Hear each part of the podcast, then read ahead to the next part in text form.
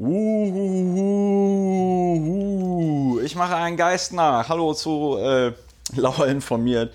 Ähm, heute an Halloween, dem Tag, der in einigen deutschen Bundesländern Reformationstag ist, nur in Berlin nicht. Und NRW sagtest du. Ja. Das Jahr sagte mein geschätzter Freund, Kollege und Stargast dieser Sendung, einziger und regelmäßiger Stargast, Dr. Ulrich Wehner, Strafverteidiger in Berlin. Ähm, Hallo. Sich, hallo, hallo Ulrich. Ähm, wir also beide hier, Halloween-Folge, haben wir uns gedacht, bei Lauer informiert. Ähm, erstmal vielen lieben Dank für die Hörerinnen und Hörer der äh, letzten Episode. Ähm, vielen lieben Dank äh, bei den Leuten, die sich über PayPal oder das Konto der Fidor Bank, was ich auf der Webseite eingegeben habe, in irgendeiner Form finanziell beteiligen. Äh, much appreciated. Und dann noch eine kurze Erklärung, was machen wir bei Lauer informiert jede Woche, Ulrich? Ich überlegte gerade, ähm, wie das steuerlich zu behandeln ist, die Geldeingänge, aber das äh, schauen wir dann ein anderes Mal. Ich versteuere das ganz normal als Einkunft. Ah, okay, das ist sehr gut, weil sonst hätten wir vielleicht jetzt das äh, anders darstellen müssen. Nö, Äh, ich nicht, versteuere das ganz normal als Ja, Einkommen. so also ich wurde auch auch. heute von einem Hörer per E-Mail gefragt, ob es da gegebenenfalls eine Spendenquittung geben könnte.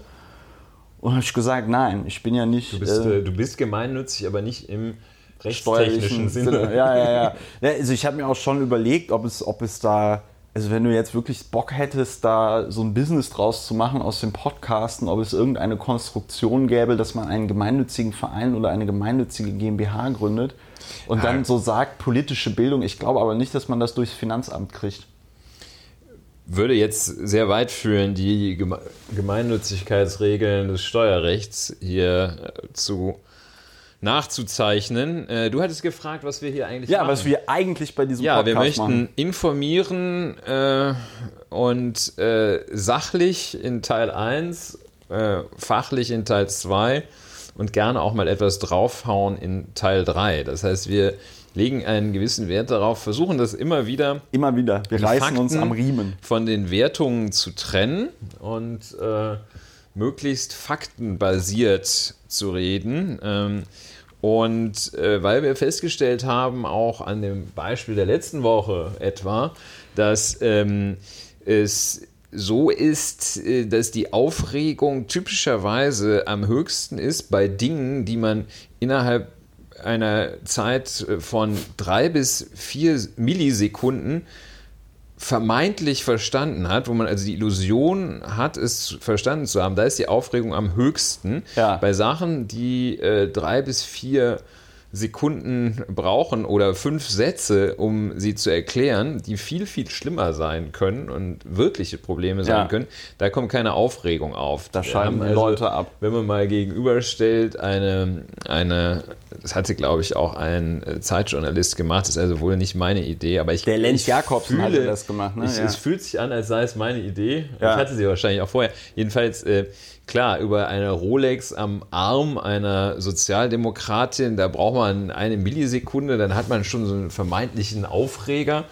Ähm, aber ähm, ja, um äh, zu erklären, dass 32 Milliarden einfach da den wechselnden CDU- und SPD-Finanzministern und Finanzministerien äh, im Parlament sowieso einfach so durch die Finger geronnen sind.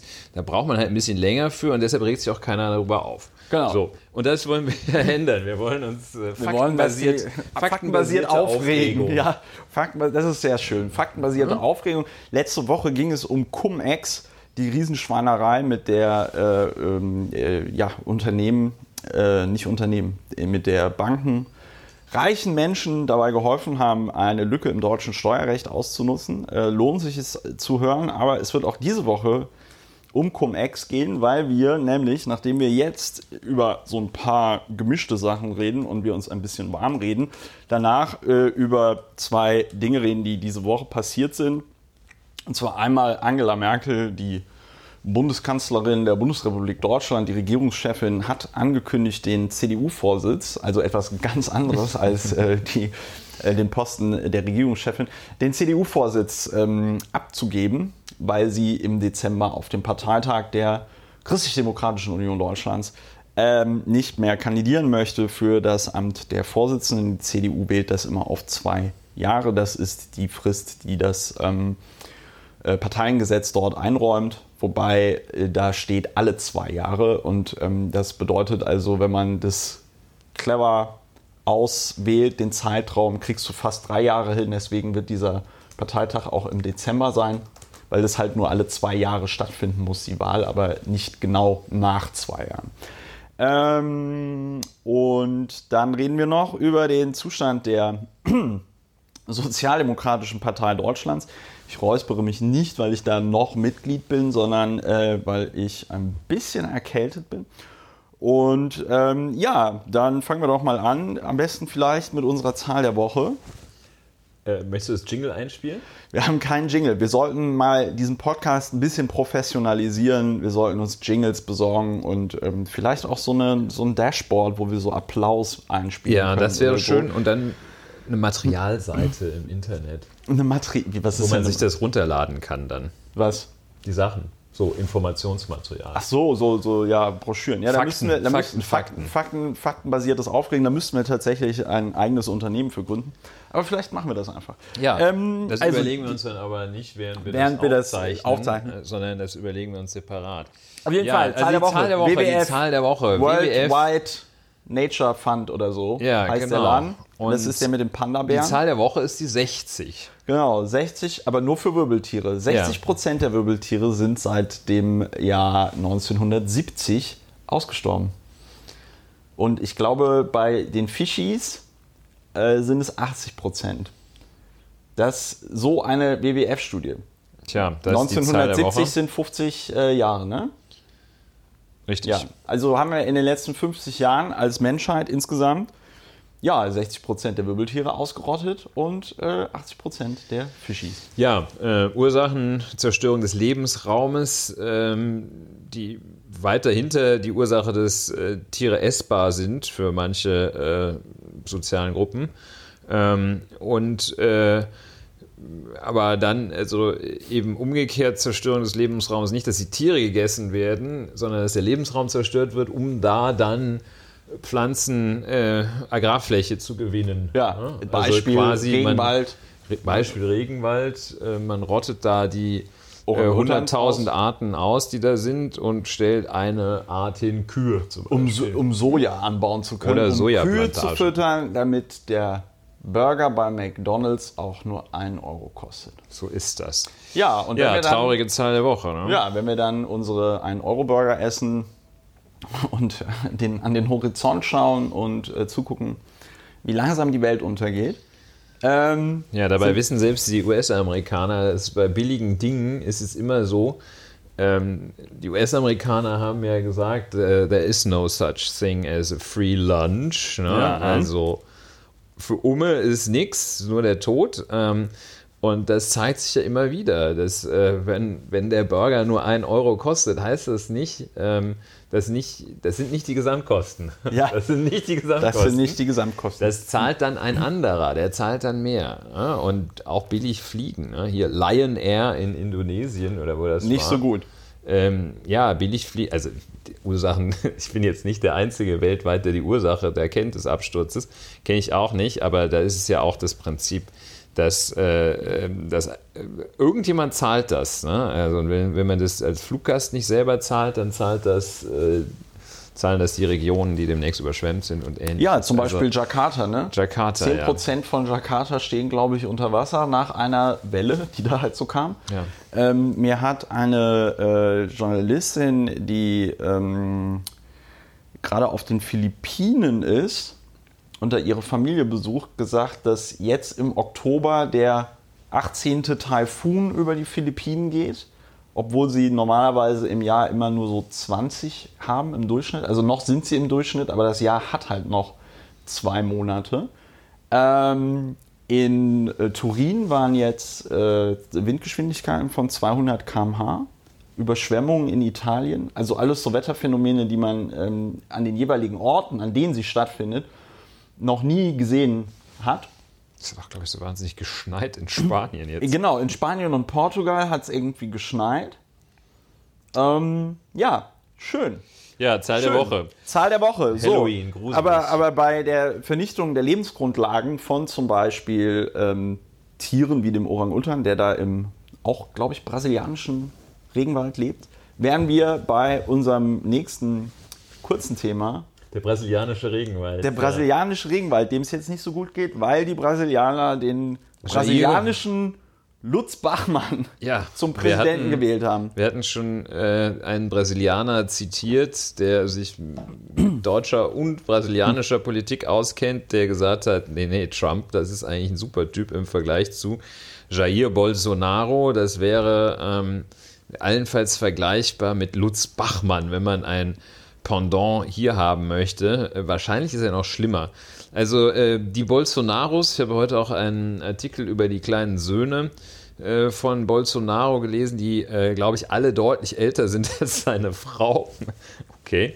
Ähm, Äh, offenbar ist es nicht die Mutter. Der Ah, Söhne. okay, ja. ja, ja. Ähm, jedenfalls äh, hatte da wohl einer von den Söhnen, das war knapp, der, der hätte es fast noch versemmelt. Äh, Der hat so krasse Sachen gesagt, ähm, dass man also zur Abschaffung des äh, obersten Gerichts äh, brauche man eigentlich nur eine ordentliche Schrotflinte und zwei Leute und dann geht man da rein. Und da haben dann doch einige Brasilianer äh, Aufgehört. aufgehorcht. Horst, ne? genau. Das ist das richtige Wort. Äh, all, ja. Ähm, und ähm, äh, da drohte der, der, äh, der, Wahlkampf Vorsprung zu zu, kippen. bröckeln. Dann hat er aber da den, äh, seinen Sohn wohl derartig in den Senkel gestellt, öffentlich, wie man Ja. sagt, äh, dass er das wieder hat einfangen können. Und äh, die Bolsonaros, so äh, kundige Analysten, äh, sind im Begriff, äh, wahrscheinlich da auch dann noch so eine Kleptokratie aufzubauen. Das heißt, die reißen sich jetzt auch vor allem die Knete unter den Nagel, was in Brasilien wohl ein recht pandemisches, nicht wohl, in Brasilien ist das ein sehr weit verbreitetes Phänomen.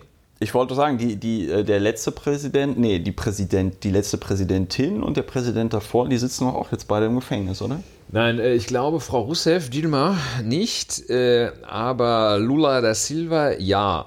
Wobei das sehr ungeklärt ist. Das ist also alles andere als eine klare Beweislage. Äh, So jedenfalls. Die. Akten, Akten nicht gelesen, aber alles andere als eine klare Beweislage. Äh, Der korrupteste war noch im Amt, Thema. Äh, Der hat ja Dilma Rousseff äh, da irgendwie rausgedrückt. Die ist impeached worden. Ne? Ja. Äh, Also ganz, ganz üble ganz üble Gestalt der, der Bolsonaro ähm, hat dann so ein bisschen, äh, so ein bisschen Kreide, äh, so, so einen Ansatz von staatstragendem Verhalten gezeigt, als er sagte, ja, er wird den Rechtsstaat, auch ein Stichwort, das bei uns hier häufiger fällt, wird er schon jetzt nicht abschaffen wollen. Und dann haben alle gesagt, ja, geht doch. Ne? Okay, wenn er das sagt, ähm, also wenn Hitler sagt, dass er niemanden Das angreift. Phänomen ist, äh, der wird von den der wird von den kleinen Leuten ist der gewählt worden und äh, von der von der absoluten Oberschicht. Ja. Äh, ein, wo der Abstand also ja in Brasilien, in vielen lateinamerikanischen Gesellschaften äh, also noch äh, um Galaxien größer ist, als dieser Abstand bei uns ist. Äh, Aber wir holen auf. wir, wir holen auf, ja.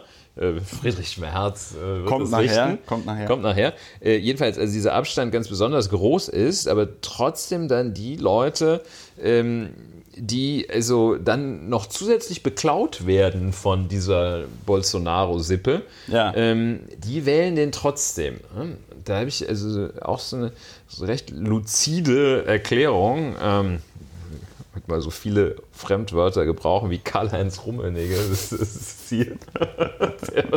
ja, am Ende des Tages kommt es auf den Duktus an.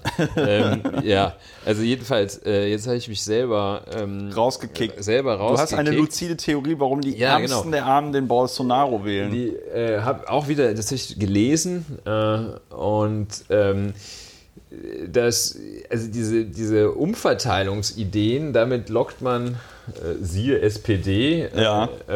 Lockt man keinen mehr hinterm Ofen hervor, Weil es auch keiner glaubt. weil es keiner glaubt und weil es hier jemanden auch, der wählt nicht SPD, weil das Kindergeld jetzt dann um 25 Euro erhöht wird. Ja. Ähm, dem geht es nachher, vor der Erhöhung des Kindergeldes, Genauso äh, scheiße wie genauso vorher. übel wie hinterher. Weil die Gesamtsituation scheiße ist. Weil die Gesamtsituation also gut, die Gesamtsituation scheiße, das ist jetzt ja auch noch ein bisschen, äh, müssten wir auch noch weiter ausdifferenzieren. Man müsste das ausdifferenzieren. Aber jedenfalls, also diese Überlegung, ich äh, will mich etwas kürzer fassen, die, die Überlegung ist, ähm, mit, mit solchen kleinen Geschenken und sowas holt man auch in Brasilien oder und in Deutschland und nirgendwo holt man, in den USA auch nicht, holt man die Leute nicht hinterm Ofen hervor, die wählen nicht, weil sie 25 Euro mehr Kindergeld kriegen oder irgendwie eine warme Suppe. Ähm, die sagen, mir geht es vorher scheiße, mir geht es hinterher scheiße. Ähm, äh, finanziell, äh, von den Lebensumständen her, will ich wenigstens stolz sein und ein paar knackige Sachen hören. Make America Great Again. Ja. Ich lebe immer noch in so einem völlig versifften Trailerpark ähm, aber unser Präsident, der zeigt es den Leuten. Aber unser Präsident, der zeigt es den Leuten. So, und wir haben, äh, wir haben Bolsonaro. Wir haben, wenn wir dann weiter nördlich gehen, dann haben wir ab. Haben wir Trump? Wir haben schon, wir haben ja schon Maduro in Venezuela. Ach so, ja. Ähm, der ja von der linken Seite kommt, aber da merkt man auch, dass sich die Extreme doch begegnen. Das ist genauso ein. Ich bin kein Freund der Hufeisentheorie. Ja. Über Ulrich. Ich, aber einigen wir uns darauf. Ja. Diktatoren sind Diktatoren. Ja, Hufeisentheorie müssen wir auch nochmal einen Extrapunkt machen. Ich, ähm, ja, äh, führt jetzt zu weit. Ähm, äh, Gut, weiter hoch, Maduro, was kommt dann? Dann kommt äh, Trumpes, ne? Trump. Also Mexiko, äh, da haben die diesen äh, Obrador, heißt der, glaube ich, Ola, ähm, haben die äh, Mexikaner jetzt gewählt. Der ist ganz einigermaßen vielversprechend. Ja, dann kommt Trump Gut, dann wird es in Kanada äh, wird's wieder besser. Ja, da haben wir den Justin Trudeau. Da darf man sich aber auch nicht täuschen, weil der ja von seiner, also der, von der, der ist ja von der liberalen Partei und die sind auch eher so FDP, neoliberal, ähm, ja. so drauf, ne? Ja, genau. Und wenn man dann also quasi weiter nördlich, so weit nördlich geht, dass man dann auf der anderen Seite runterkommt, dann kommen wir ja auch zu Putin. Ne? Ja, Putin, Und, äh, Duterte. Duterte, den darf man nicht vergessen. Ähm, also der ist ja dann noch ein bisschen, ja, geografisch. Die Leute wissen, wo die Philippinen sind. ja, genau. Und wenn nicht, guckt's nach. Duterte kommt, äh, ganz schlimmer, das ist wahrscheinlich eher die Bolsonaro-Liga. Ich denke, Duterte und Bolsonaro, die sind auf jeden Fall ein, ein Schlag. Ja, dann kommen, äh, dann kommen, ähm, also Putin hat man schon, Erdogan, Erdogan, ähm, dann kommen hier diese ganzen Ost, also nichts gegen Ost, aber osteuropäischen Ungarn. Schwachmaten da. Äh, Ungarn, ähm, Orban, äh, Slowakei äh, ist auch nicht äh, ganz. Ja, Österreich. Österreich. Österreich hätten wir fast vergessen. kurz. Kurz. Ja, leiten wir über, dass wir nicht zu weitschweifig werden. Ne? Also, wir sehen, mit Bolsonaro wurde jemand gewählt. Es gab ja noch so einen Shitstorm um so einen Deutsche Bank-Tweet, in der er ja, als der neoliberale Favorit der Märkte bezeichnet wurde. Ähm, und ich mich dann so ein bisschen gefragt habe, okay Leute, was erwartet ihr denn von der Deutschen Bank? Aber auf der anderen Seite besteht, bestätigt das natürlich auch wieder irgendwie alle, weiß ich nicht, äh, marxistischen, leninistischen und was auch immer für Theorien, ähm, dass der Faschismus natürlich Hand in Hand mit dem Kapital geht und die Bourgeoisie immer bereit ist, eher sich zum Faschismus zu orientieren, um ihre Kapitalinteressen zu schützen, als äh, den Schulterschluss mit der entrechteten Arbeiterklasse. Ja, verdienst du einfach besser mit dem Faschisten. Ne? Also, ja, äh, wenn du auf der richtigen Seite bist, richtigen Seite wenn du nicht homosexuell bist und wenn du das ist ja das oder Schlimme. Migrant, ich, oder Migrant. Ich glaube, das ist das Schlimme. Was, Migrant, dann hast du also wirklich. Dann hast du verkackt. Äh, Wenn du, was, was viele Leute einfach bei Diktaturen nicht verstehen, ist, ähm, dass du natürlich jederzeit unter irgendeinem Vorwand von irgendeinem, weiß ich nicht, äh, korrupten Justizsystem oder einem äh, ja, Mordkommando des äh, Despoten halt aus dem Verkehr gezogen werden kannst. Und ich glaube, das ist etwas, was die Leute nicht so checken, wenn sie denken, ja, ja, wählen wir mal jemanden wie den Trump oder den Bolsonaro und äh, dann passt das schon. In dem Zusammenhang ist mir neulich, und das habe ich gestern auch getwittert, noch aufgefallen, und das finde ich ganz interessant. Ich meine, die Chinesen sind zwar eine Diktatur, aber man muss sagen, unter all den Bekloppten ist ja Xi Jinping tatsächlich noch ähm, also da hast du zumindest das Gefühl, okay, der fängt jetzt nicht irgendwie einen Atomkrieg an, der beleidigt jetzt niemanden auf Twitter, ja.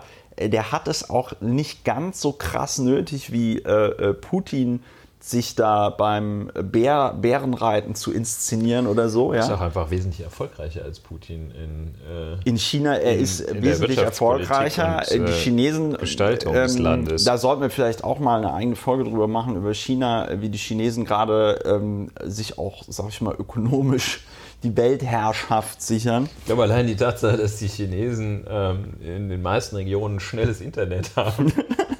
ja, im Vergleich äh, zu Deutschland. Im Vergleich zu Deutschland. Ähm, ähm, das ist ja hier immer noch eine Katastrophe. Und, ähm. und das, das, das Lustige ist aber, dass natürlich, gut, jetzt sind natürlich die Ausgangssituationen in China, äh, es ist schon eine Diktatur, es gibt keine freien Wahlen, aber äh, es gibt natürlich auch nicht irgendwie das Erstarken irgendeines, weiß ich nicht, Rechtspopulismus ist, äh, das kann man jetzt natürlich schwer so übersetzen, aber es gibt, sag ich mal, keine Spaltung der Gesellschaft anhand irgendwelcher ähm, großen Linien, was unter anderem natürlich an der sehr guten Indoktrina Indoktrination und mit sehr gut meine ich jetzt nicht, dass ich die sehr gut finde, sondern die Chinesen indoktrinieren ihre Bevölkerung einfach sehr gut, insbesondere jetzt mit diesem äh, äh, digitalen Scoring-System, ja, wo also wirklich alles, was du machst, in irgendeiner Weise dann von irgendeinem Computer dazu benutzt wird, um zu sagen, ob du ein guter Bürger bist oder ob du ein schlechter Bürger bist und dieser Score dann bei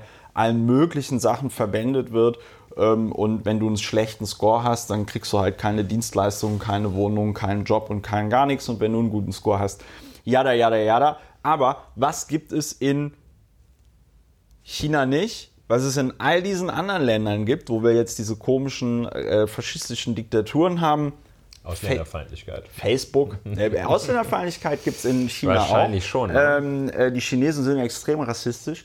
Ähm, aber es gibt kein Facebook. Es gibt kein Facebook, es gibt nicht, kein Twitter. Ja? Ähm, es gibt nicht diese Plattformen, die äh, auf einmal die Rechten auf eine Art und Weise miteinander vernetzen und ihnen quasi eine kostenlose Infrastruktur zur Verfügung stellen, um sich zu organisieren ähm, wie das halt Facebook tut. Gibt es in China nicht. Ähm, muss man sagen, das chinesische Internet auch jetzt nicht besonders schön, wenn man, weiß ich nicht, zu irgendeiner Minderheit gehört und irgendwas googeln möchte.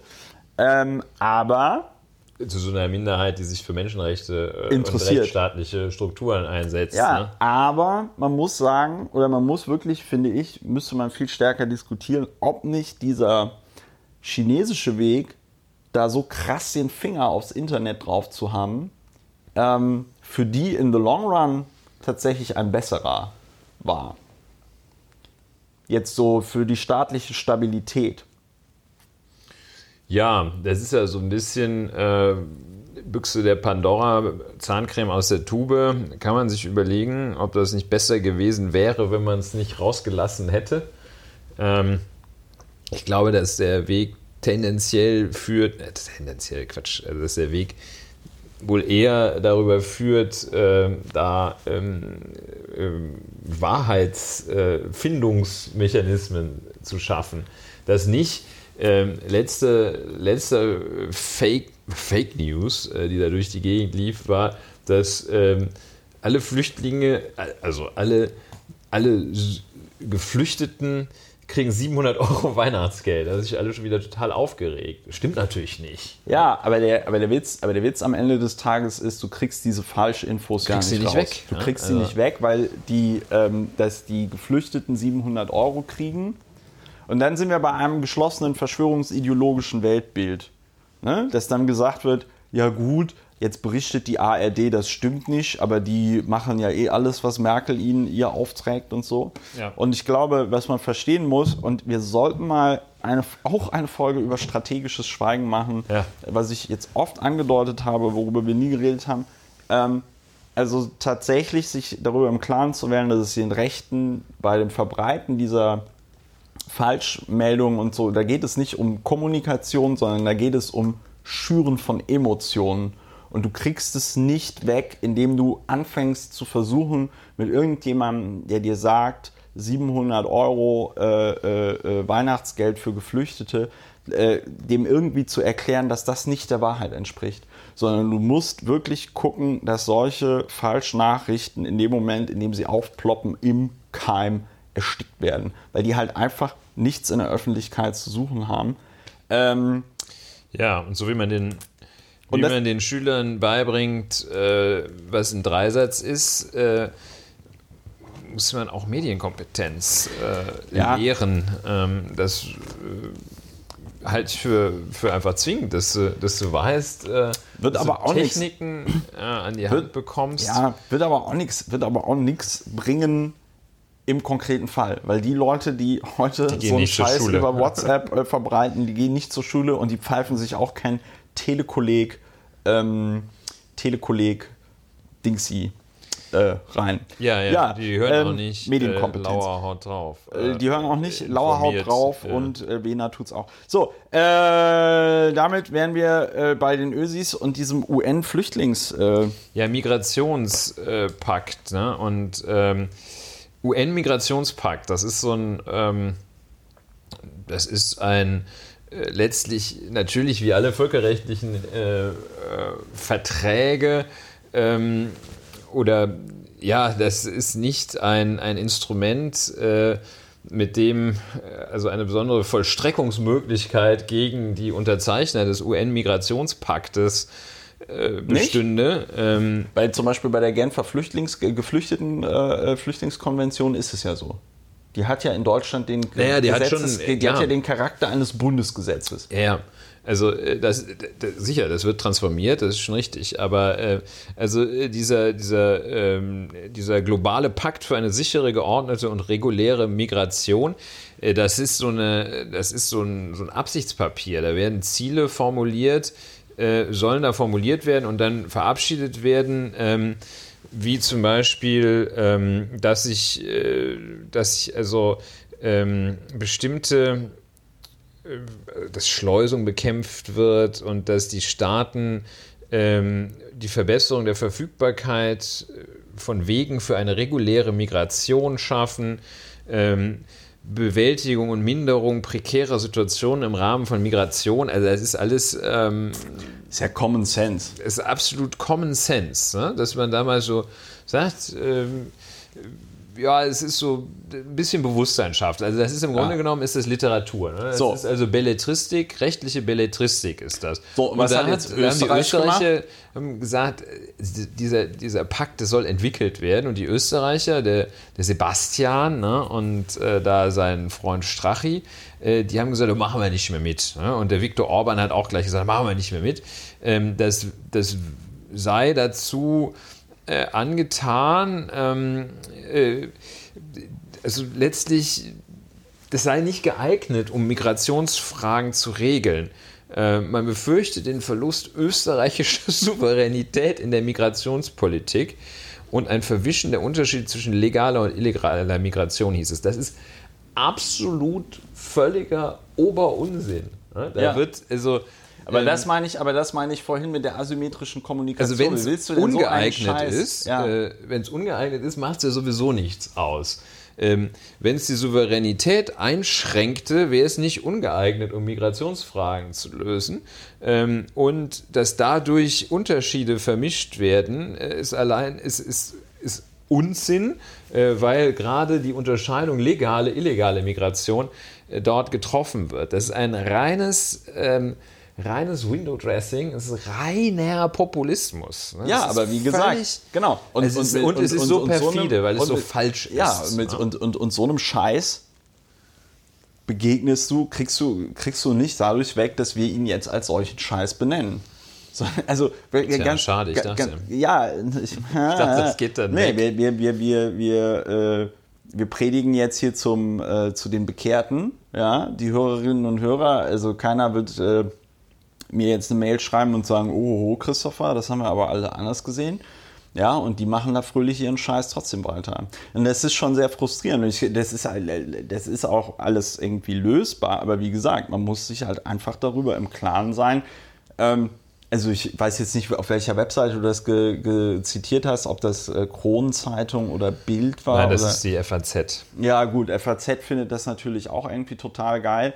Ähm, Aber die zitieren, Also ich sag mal- die zitieren wenigstens richtig. Ja, meistens. ich würde, aber ich, ich, ich finde das, ähm, und das hatte ich diese Woche auch in Bezug auf Trump nochmal gelesen, ähm, in den Zeiten, in denen sich Kommunikation so verändert, wie sie sich gerade verändert, müssen äh, Journalistinnen und Journalisten, die tatsächlich noch seriös berichten wollen, sich vielleicht einfach auch mal Gedanken darüber machen, dass die Methoden, mit denen äh, sie früher gearbeitet haben, heute nicht mehr funktionieren. Wenn früher, weiß ich nicht, Barack Obama als Präsident der Vereinigten Staaten irgendwas gesagt hat, dann konntest du das sofort vermelden, weil er nur äußerst selten Quatsch erzählt hat. Also er hat auch falsche Sachen gesagt, so, also die faktisch falsch waren, aber es waren keine Lügen und es war halt nicht äh, so gezielt ähm, Desinformation der Öffentlichkeit. Es war nicht so gezielt das Schüren von Hass ähm, in der Öffentlichkeit oder in Teilen der Öffentlichkeit.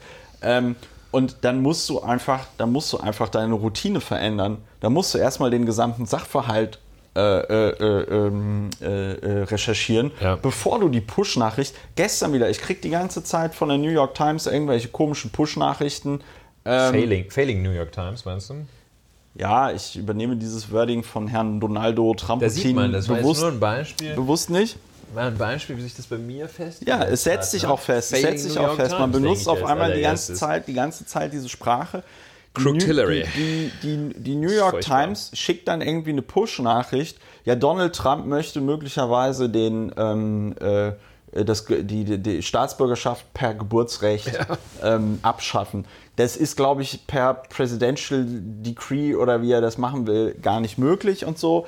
Ich weiß es jetzt aber auch nicht genau. Ich erwarte dann aber, egal ob es die New York Times ist oder ein, ein, eine deutsche Publikation oder eine österreichische, ich erwarte eigentlich, dass die in diesen Zeiten den Sachverhalt vorher überprüfen und wirklich das, was dann Trump sagt oder äh, Strache oder äh, Duterte oder where, where, whoever, ja, dass sie das dann wirklich als allerletztes nehmen, um es da mit einzuordnen. Und äh, vielleicht dazu noch, George Lakoff ähm, hat die, ähm, ähm, die, den hatten wir hier, hier im Podcast auch schon erwähnt zum Thema Framing.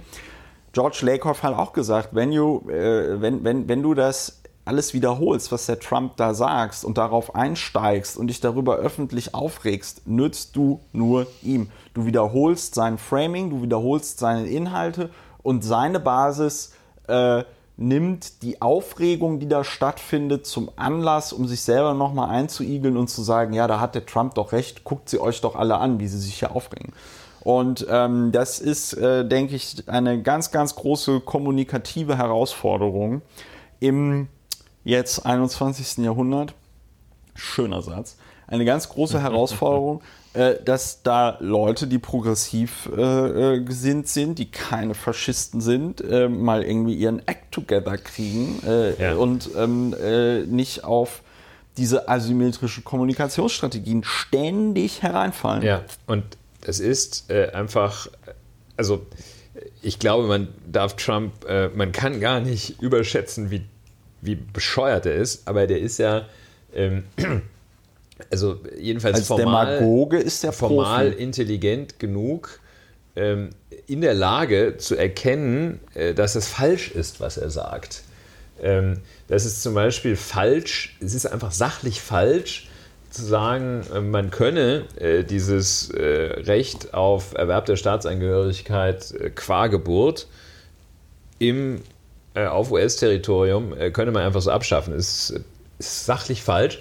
Es ist auch sachlich falsch, dass wenn da ähm, äh, ein paar hundert oder auch ein paar tausend äh, ausgehungerte, erschöpfte Hondu Hondureños aus Honduras ähm, Du redest von dieser sogenannten Durch die- Migrant Caravan. die Caravan bilden. Ja. Es ist sachlich falsch, dass die in irgendeiner Weise eine Gefahr bilden und es ist einfach sachlich Unsinn, das Militär dahin zu schicken, weil die könnten auch- 5200 Leute sind Das mehr als die falsch. USA im Moment in Afghanistan und im Irak haben. Ja, und das Ja. ist falsch und das weiß der auch, dass das falsch Bin ist. ich mir nicht sicher. Dass es Bin ich mir sachlich nicht falsch sicher. Ist.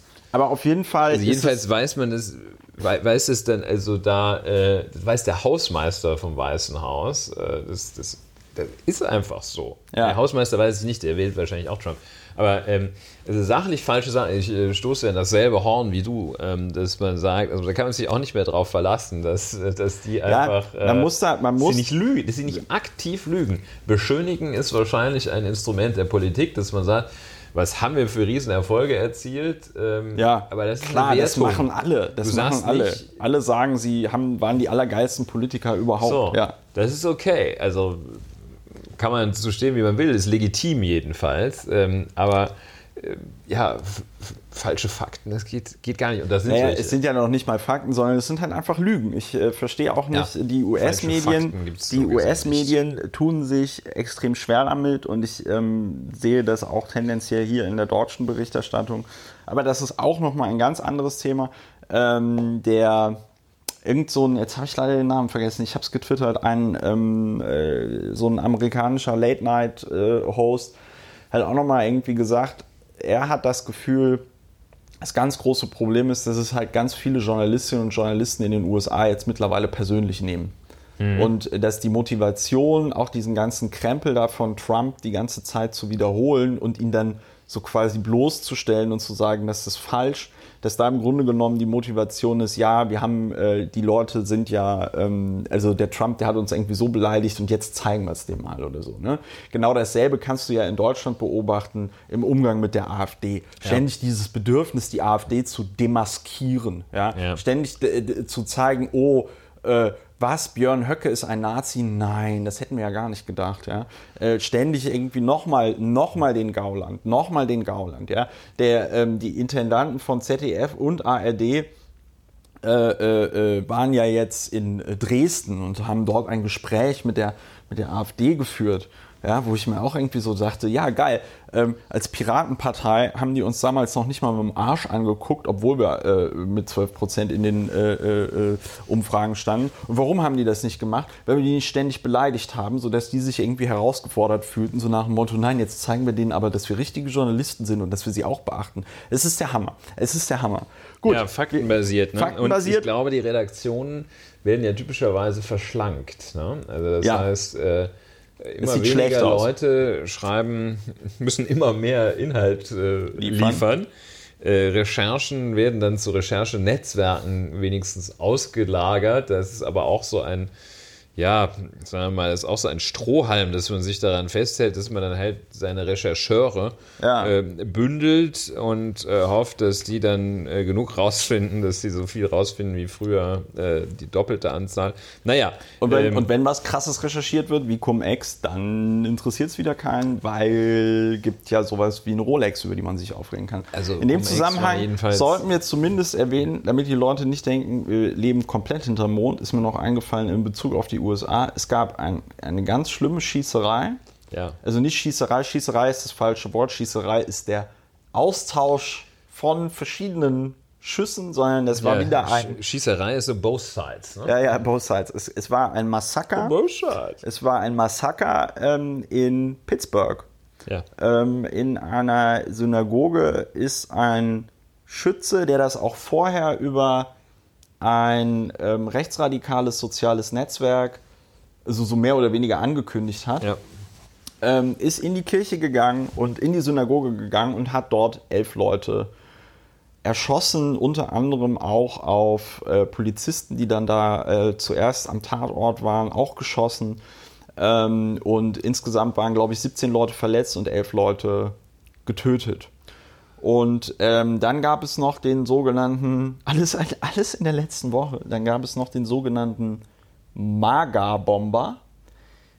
Also ähm, es sind ja verschiedene ähm, Personen des öffentlichen Lebens in den USA haben ja Bomben gekriegt. Robert De Niro, ähm, äh, äh, Hillary. Hillary Clinton, ähm, Barack Obama.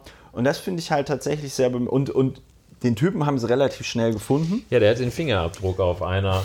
Auf einem Paket war ein Fingerabdruck und der war in der Datei, der Typ, ne, weil Ja. er schon mal vorbestraft war. Wunderbar, wunderbar. Ähm, Das also, ihm aber auch echt recht. Äh, ein, Mann, ein, Mann aus, ein Mann aus Florida, der mit einem Bus durch die Gegend gefahren ist, wo ich ähm, auch gedacht habe, Mensch, Ulrich, wir sind doch neulich auch mal ähm, durch die Gegend gefahren, wo so eine Frau auf ihr Auto so komische Sachen geschrieben hatte, man soll irgendwelche, äh, ja. das war so Reichsbürgermäßig, man soll irgend so ein Zeug googeln und dann wird klar, dass Deutschland die GmbH ist, bla bla bla.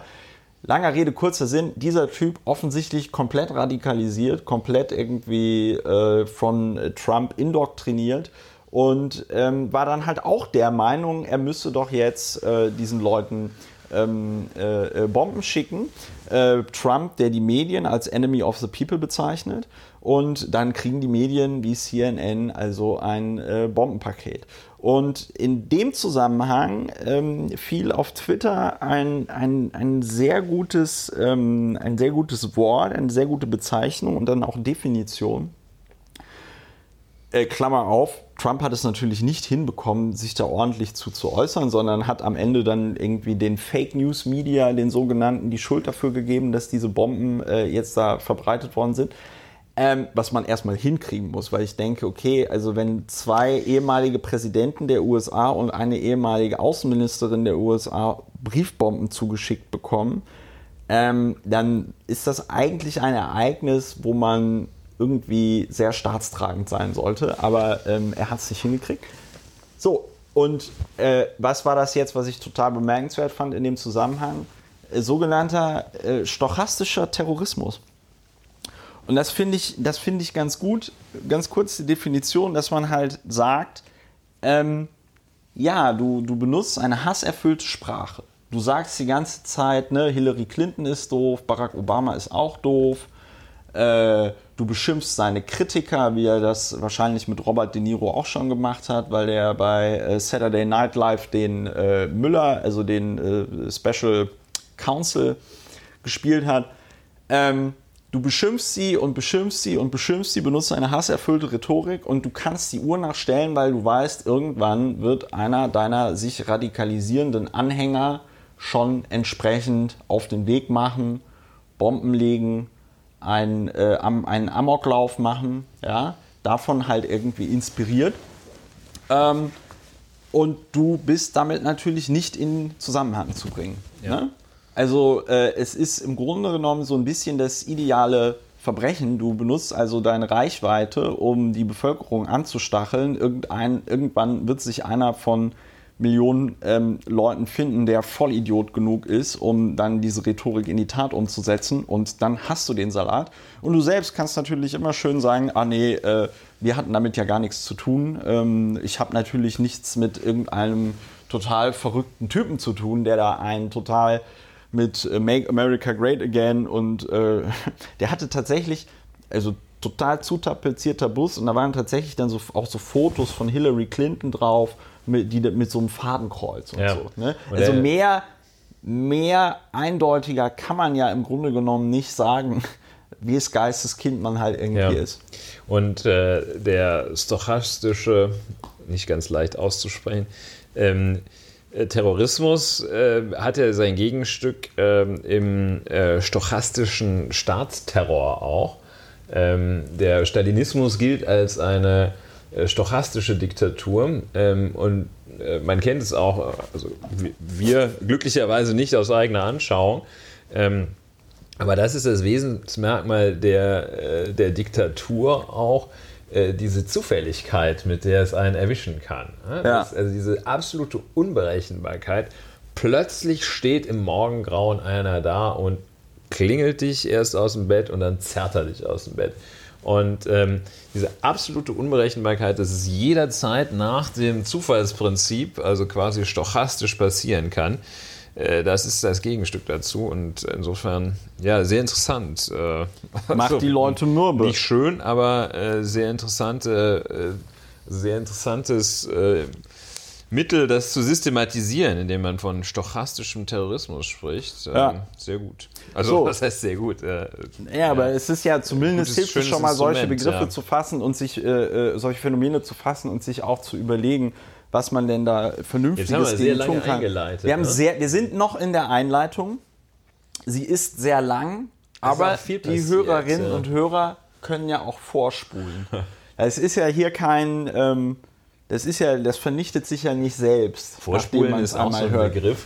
Äh, kurbel mal das Autofenster runter. Vorspulen ist so ein Begriff, da wird man in wahrscheinlich schon in 30 Jahren wird man nicht mehr die Etymologie kennen. Also wieso heißt es, was heißt es? Das heißt Vorspulen, ey, das Äh, ist doch Komisch. So. Naja, wir kommen. Wir, Maaßen, Maaßen, wir müssen Ah, noch, ja, wir Maaßen. müssen noch ganz kurz über Hans-Georg Maaßen reden. Hans-Georg Maaßen ist, wie letzte Woche prophezeit, noch immer Vorsitzender, äh, Präsident des Bundesamtes für Verfassungsschutzes. Aber heute hieß es wohl, hast du mitbekommen, in, den, in der Ja. Nachrichtenberichterstattung. Im Deutschlandfunk sogar. Ah, im Ähm, Deutschlandfunk. Das sind und, besonders äh, gute Nachrichten. Ja, finde ich schon. Ich würde den Deutschlandfunk hier mal empfehlen wollen. So, also im, ja. Deutschland, im Deutschlandfunk äh, wurde angekündigt, dass es einen Nachfolger gibt und das ist möglicherweise Maaßens Stellvertreter. Herr Haldenwang. Äh, und Vorname werden wir jetzt auch äh, äh, Thomas Haldenwang. Und äh, man Ja, hat sich bisheriger Vizechef, wow. Für eine grundlegende Erneuerung Ja. nicht entschlossen, sondern Ja. man hat den, äh, den Deputy, äh, der wird jetzt zum Sheriff. Das ist ja auch, das Ähm, ist ja auch die, also wenn du den, wenn du das Bundesamt für Verfassungsschutz nicht komplett umwerfen willst, ne? Ja. Also man hätte ja jetzt auch irgendeinen Bürgerrechtsanwalt da hinsetzen können oder so, ja, oder weiß ich nicht, einen, einen Richter oder eine Richterin, ja. Ähm, dazu hat man sich alles nicht entschieden, sondern man hat jetzt gesagt, wir nehmen einfach den Vize. Und vor Ja. dem Hintergrund ist es halt umso lächerlicher, dass der Maaßen überhaupt noch im Amt ist. Weil dass man den Vize nimmt, da Also hätte, man- auch irgendwie so zwei, drei Tage später drauf kommen können. Insbesondere, weil der Vize ja auch jederzeit interimsmäßig die Geschäfte mal hätte übernehmen können. So wie das normalerweise immer passiert bei äh, solchen, ähm, sag ich mal, Versetzungen, Beurlaubungen und sonst was. Ja, es ist ja nicht so, dass das Schiff sofort sinkt, wenn der Kapitän mal äh, weg ist. Da gibt es ja auch noch den äh, ersten Offizier. Es hat, wir müssen mal gucken, seit, seit wann, kannst du mal kurz gucken, seit wann der Hans-Georg Maaßen äh, Vorsitzender, äh, Präsident des Bundesamts für Verfassungsschutz ist. Weil vielleicht spielen die auf Zeit, weil das so eine bescheuerte. Vielleicht kriegt er, muss er noch ein paar Ja, äh, vielleicht braucht er noch ein paar äh, Wochen und dann äh, hat er irgendwie die Zeit. das da ist kann er doch. sein, dass er dann, äh, äh, dass er dann, ähm, dass er noch ein bisschen braucht. Ähm, äh, Präsident des Bundesveramtes für 18. Juli 2012, 1. August.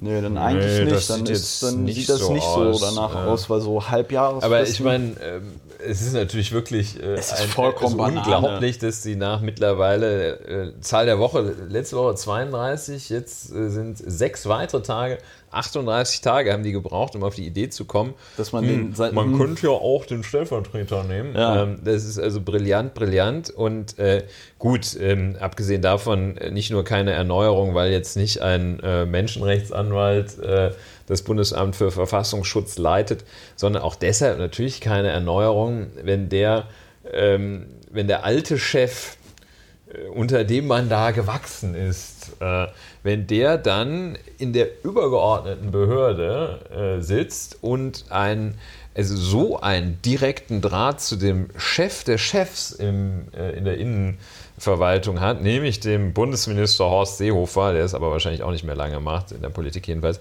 Ähm, wenn also diese Konstellation Ja. da ist, ist eigentlich schon völlig klar, ähm, wie Herr Haldenwang, äh, dass der, dass der wird äh, gar nichts anders machen und schon gar nichts besser. Ne? Wir, machen, wir machen alles gleich und nichts besser. Wird wahrscheinlich das Motto sein. Der 58-jährige Haldenwang ist äh, Jurist.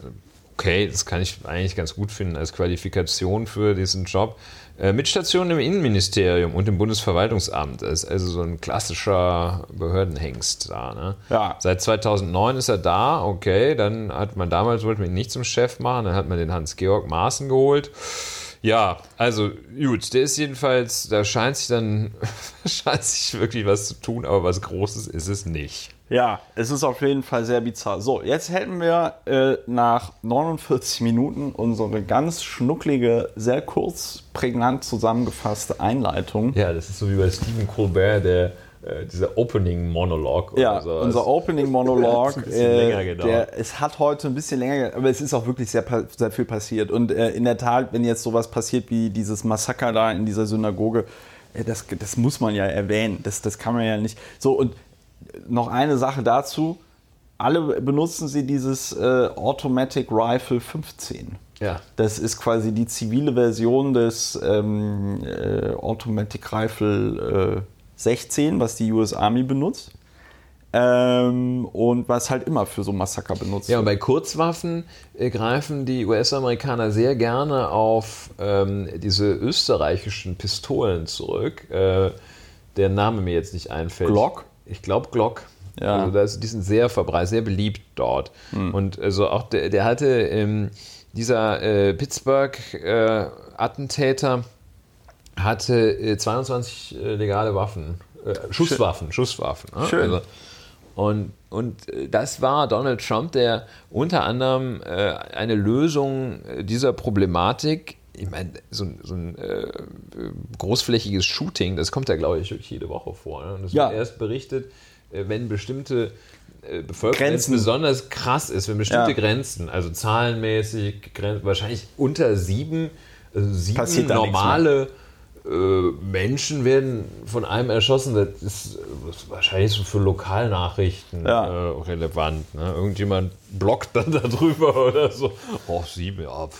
Und ähm, ja, also es kommt ja laufend vor und äh, das Einzige, was, oder eine, Maßnahme, die dem glorreichsten aller US-Präsidenten äh, eingefallen war, der sagt, ja, da muss man da bewaffnete Leute da vorstellen. Ja. Das ist also dieser klassische, äh, wir müssen uns bewaffnen, damit äh, nicht so viele Bewaffnete rumschießen. Also das ist äh, ja unverständlich. Ähm, äh, ich zitiere ja, oder ich denke dann immer, das, ist, das können wir irgendwie nicht verstehen, wie die mit den Waffen sind, aber die können wir wahrscheinlich auch nicht verstehen, dass wir man mit hier den auf Autos, Autobahnen 290 fahren darf. Aber, aber das, das, das, ich meine, das, ist, das, das fehlt vielleicht noch in dieser ganzen Fahrradfahrer, Autofahrer-Debatte, dass das nächste Mal, wenn jemand totgefahren wird als Fahrradfahrer, einfach sagt, ja, wenn du mit dem Auto gefahren wärst, dann wäre dem das halt nicht passiert. Ja, so. mehr, mehr Ja. Autos wären da die Lösung.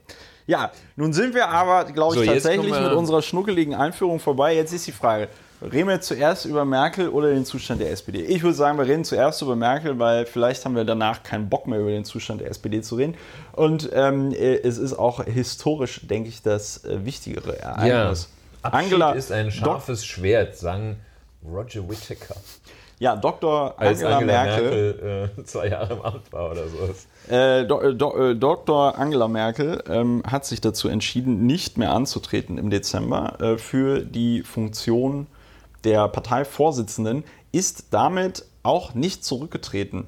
Ja, Da, rege, da lege also ich weder als besonderen, da, Bundeskanzlerin. da lege ich besonderen Wert drauf. Nicht nochmal antreten ist nicht nochmal antreten. Das ist kein Rücktritt. Sollen wir es mal kurz hier äh, sagen, was, also sie hat auch noch, äh, sie hat so ein paar, ich habe mir das heute mal durchgelesen, was sie insgesamt gesagt hat. Ich hatte es mir auch angeschaut, weil ich es schon durchaus, äh, durchaus sehr beachtlich finde. Ja. Ähm, wir- bewerten es nach guter alter Manier dann vielleicht gleich. Wir gucken mal erstmal, was sie gesagt hat. Ähm, sie hat äh, vier, fünf Minuten gesprochen. Äh, irgendeine Zeitung ich, hat gesagt, also sie hätte sich für ihre Verhältnisse auch sehr wenig verhaspelt. Ja. fand ich jetzt ein bisschen fies. Ähm, aber wir fanden, also niemand fand sie, glaube ich, ihrer, ihrer flammenden Rhetorik wegen ähm, äh, beeindruckend in den letzten, wie viele Jahren auch 13. immer. Ja, 13 Kanzlerin, äh, 18 CDU-Parteivorsitzende. Ja, und Ähm, sie ist äh, aber schon seit den 90ern, sie ist ja, glaube ich, also so, sie ist gefühlt direkt nach der Wende ins Kabinett geholt. Ja, ja, als Umweltministerin. Ne? Äh, Jugend war sie auch. Ja, Familie und Gedöns. Da war sie doch, da gibt es Ein diese Begriff, den wir uns Fotos. natürlich äh, nicht anschließen. Ja, gut. Also, Ich wurde nicht als Kanzlerin geboren. Und das habe ich auch nie vergessen. Das heißt, das ist mir irgendwie. Ich habe mal gesagt, ich wurde nicht als Kanzlerin geboren und das habe ich auch nie vergessen. ja, das ist, ähm, das ist äh, diese Bodenständigkeit. Das, Das habe ich. Ja, kommen wir nachher in der Bewertung. Ja, da kommen wir, also Ja, ich auch. Ne? ich schreib's also, mal auf. Ähm, fand ich irgendwie so. Dann hat sie gesagt, äh, ich habe mir immer gewünscht und vorgenommen, das ist jetzt wörtliches Zitat, meine staatspolitischen und parteipolitischen Ämter in Würde zu tragen und sie eines Tages auch in Würde zu verlassen.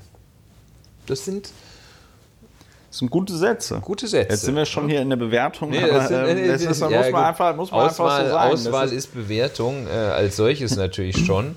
Ähm, das Ergebnis meines ganz persönlichen Innehaltens, meines Nachdenkens möchte ich Ihnen heute vortragen. So hat sie das eingeleitet. Also Ja. noch ja, und dann vielleicht mal kurz die Fakten, wo du ja auch schon gesagt Ja. hast, hier Rücktritt, nie, nie, nie, nie. So viel Präzision muss sein. Erstens, Zitat Frau Merkel, erstens sagt, sagte sie, äh, auf dem nächsten Bundesparteitag der CDU im Dezember in Hamburg, Dezember 2018, werde ich nicht wieder für das Amt der Vorsitzenden der CDU Deutschlands kandidieren. Zweitens, diese vierte Amtszeit ist meine letzte als Bundeskanzlerin der Bundesrepublik Deutschland.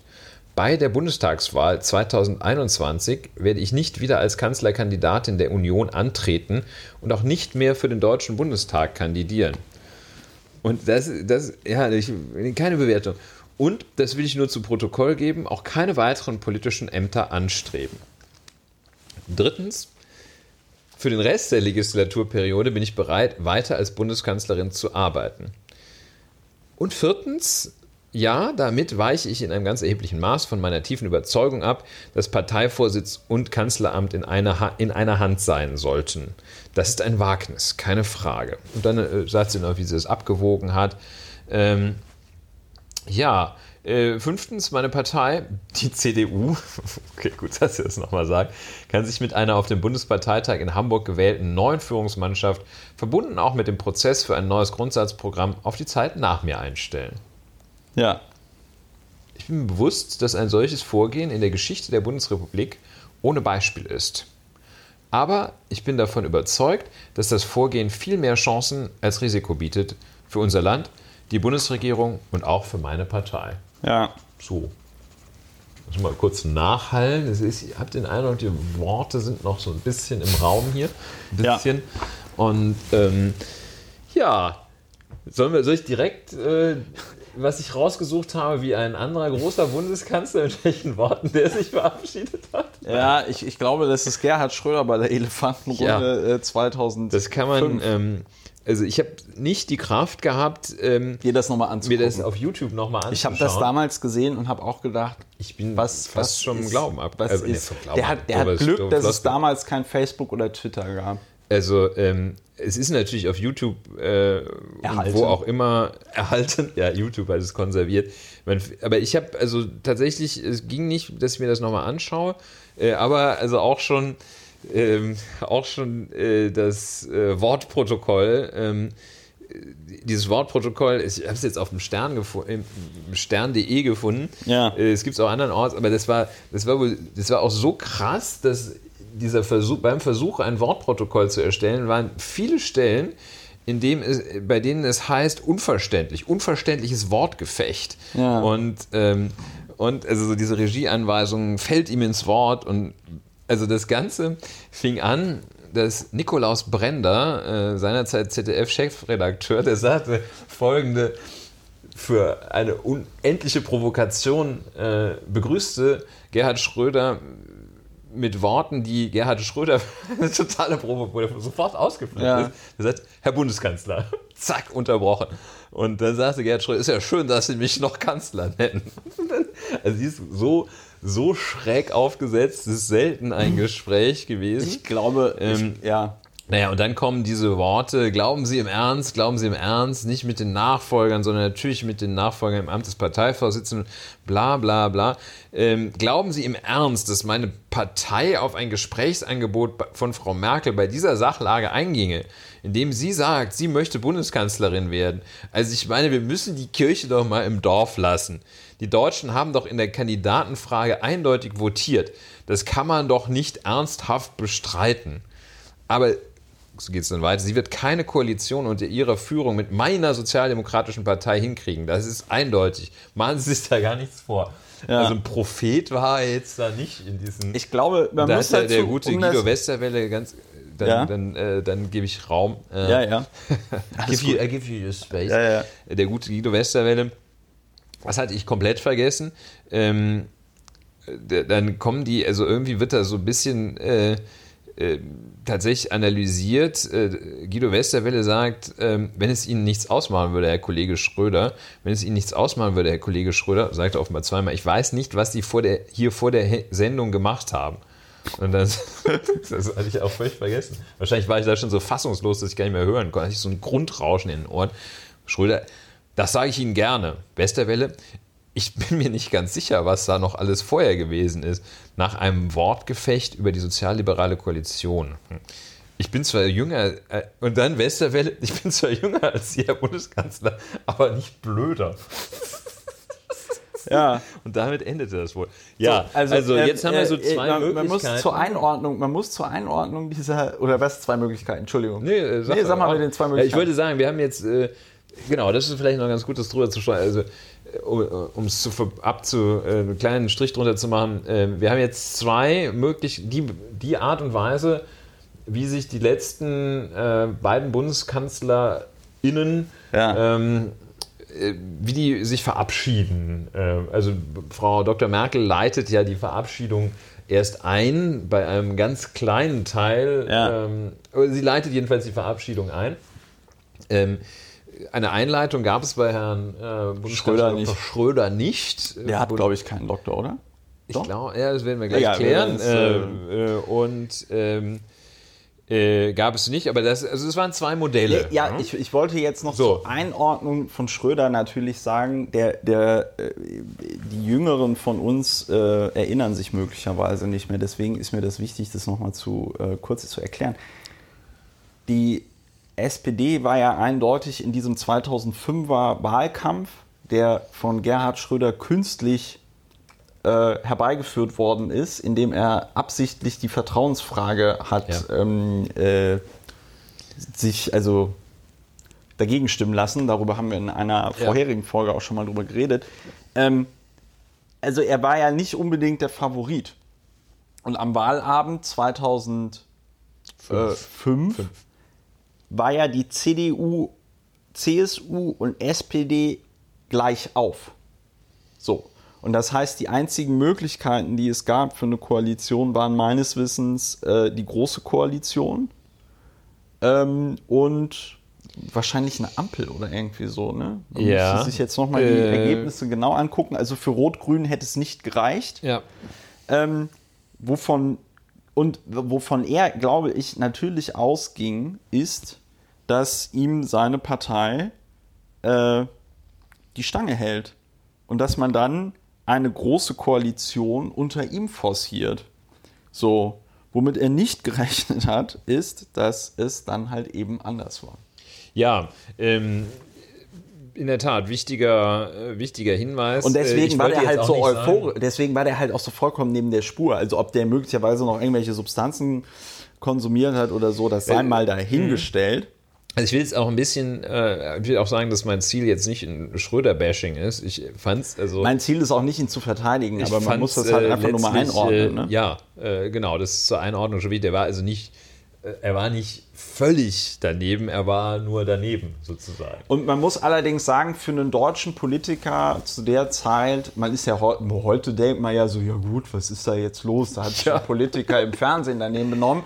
Äh, liebe Hörerinnen und Hörer, es gab mal eine Zeit in Deutschland, da wirkte sowas sehr irritierend. Ja, genau. Da wirkte sowas sehr Da, wurde, irritierend. da, ich habe da jetzt gab es auch noch nicht, ja, was weiß ich, also gut, da liefen die Dinos noch über den Planeten sozusagen, aber ähm, da gab es jetzt, ja doch, wahrscheinlich diese Talkshow. Du, Frequenz war schon ähnlich. Die, die 2005, Willy Brandt und ne? Helmut Kohl haben sich ja auch in diesen Talkshows äh, äh, Sachen an den Kopf geschmissen, noch und nöcher. Aber es war, sag ich mal, dass ein amtierender Bundeskanzler so aus der Haut fährt bei der, bei der ähm, Berliner Runde da, das war schon ein bisschen außergewöhnlich. Ja, und seitdem saß dann Frau Merkel, Ja, äh, Dr. und, Merkel. Und ich habe hab jetzt nochmal geguckt, es war nämlich so, SPD hatte 222 Sitze, CDU, CSU hatte 226 Sitze, Mhm. also nur vier Sitze mehr. Die Mehrheit äh, wäre gewesen in diesem Bundestag 308 Mandate. Das heißt, dass zum Beispiel eine rot-rot-grüne Koalition funktioniert hätte. Oder auch eine rot-grün-gelbe Koalition. Ja. Äh, das wurde auch, glaube ich, ganz kurz mal irgendwie diskutiert, aber äh, so richtig funktioniert ähm, hat es halt nicht. Ja, äh, und die FDP unter Guido Westerwelle hat auch sofort gesagt, wir nicht, nicht mit euch. Ne? Also. So. Und ähm, also äh, das war schon ein sehr bemerkenswertes ähm, Wahlergebnis und Angela Merkel hat da auch der Performance Gerhard, also ich denke, sie ist durch die Performance Gerhard Schröders in dieser Wahlnacht zur Bundeskanzlerin geworden, weil sonst äh, wäre da vielleicht noch ein bisschen mehr gepokert worden.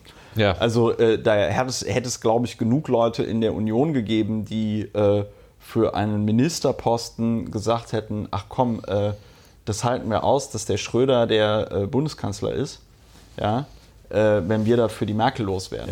Ja. Ne?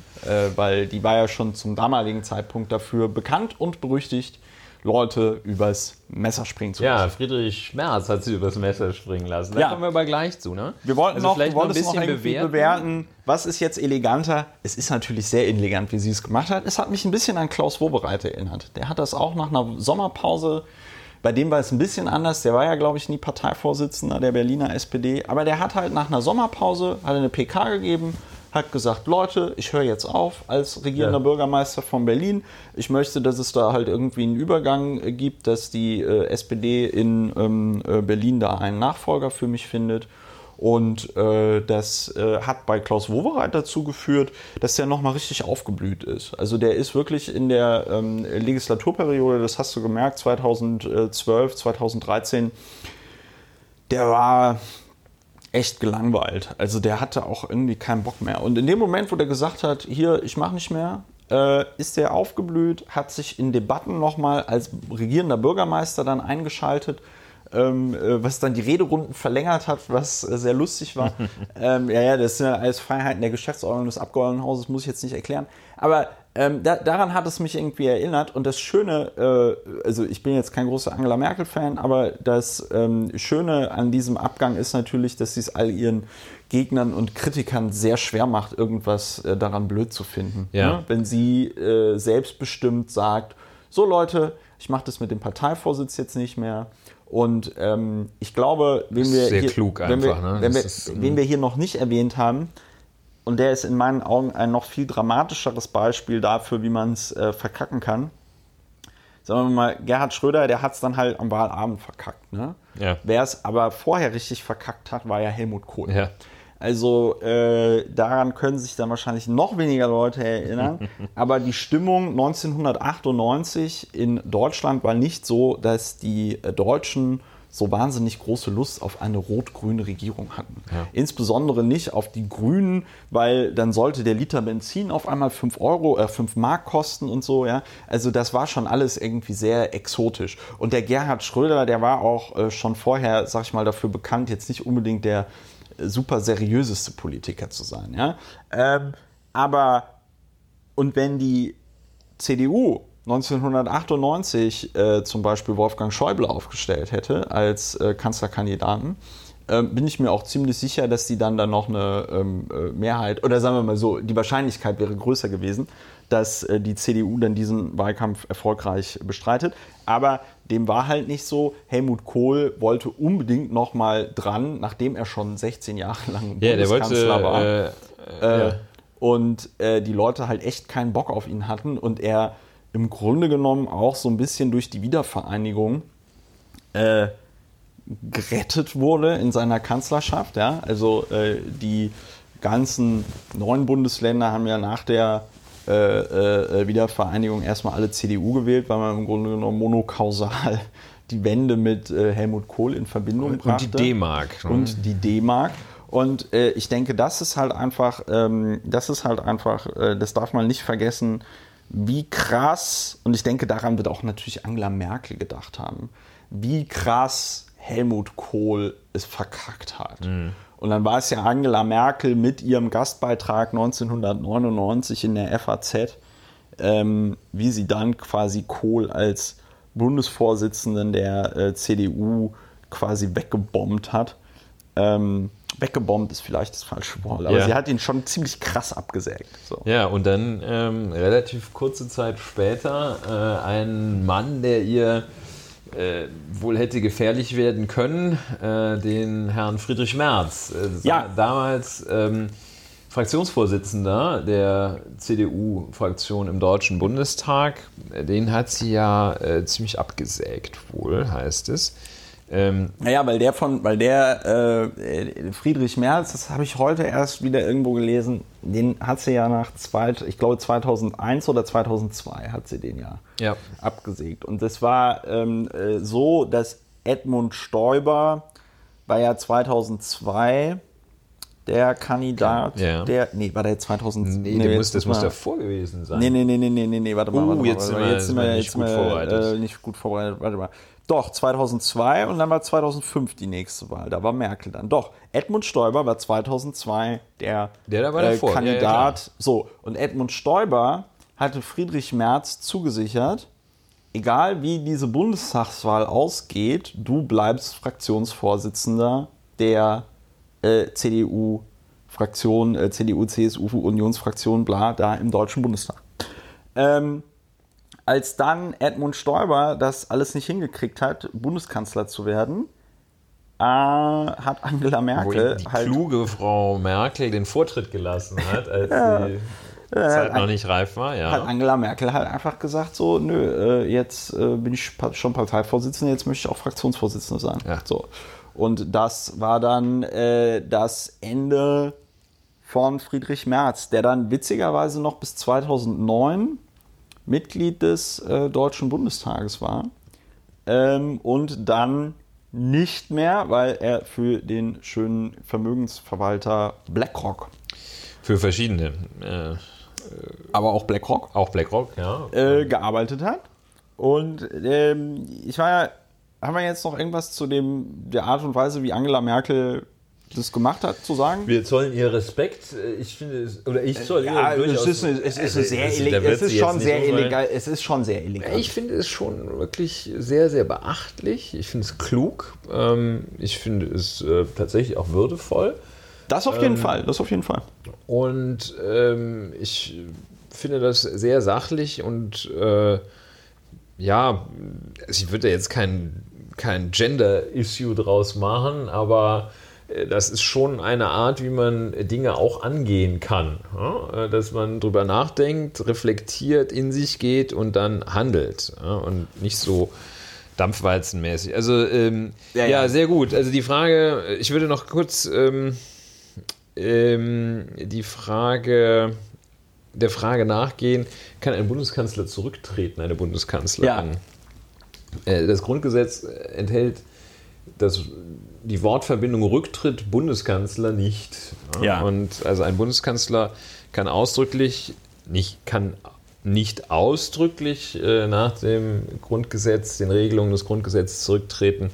Er kann das natürlich und das nehmen die klugen Kommentatoren zum Anlass zu sagen, äh, rein aus der Tatsache, dass es diese Möglichkeit geben muss, gibt es sie auch. Ja. Also klar, da kannst du nicht zwingen, den oder die Ja, ähm, oder mal angenommen, ein Bundeskanzler, eine Bundeskanzlerin äh, erkrankt auf einmal schwer an Krebs oder irgendwie so. Ja. Das wäre ja vollkommener Wahnsinn zu sagen, ja gut, es gibt dann andere Möglichkeiten, aber dann ein konstruktives Misstrauensvotum bei einer Person, die jetzt schwer krebskrank ist, zu machen, ist halt vielleicht auch Ja. nicht so das Netteste und Würdevollste, was es Genau. Also es geht, äh, der ähm, kann zurücktreten. Es gab auch einen, der das gemacht hat, nämlich Willy Brandt. Ne? Äh, Der ist tatsächlich so, wegen zurückgetreten. Guillaume, ne? Wegen Guillaume. Der Kann man sich heute gar nicht mehr vorstellen. Und sofort, ja, wegen Guillaume. Also, was kann ich dafür, dass da ein Spion ich trete doch selbst wegen. Maßen nicht zurück.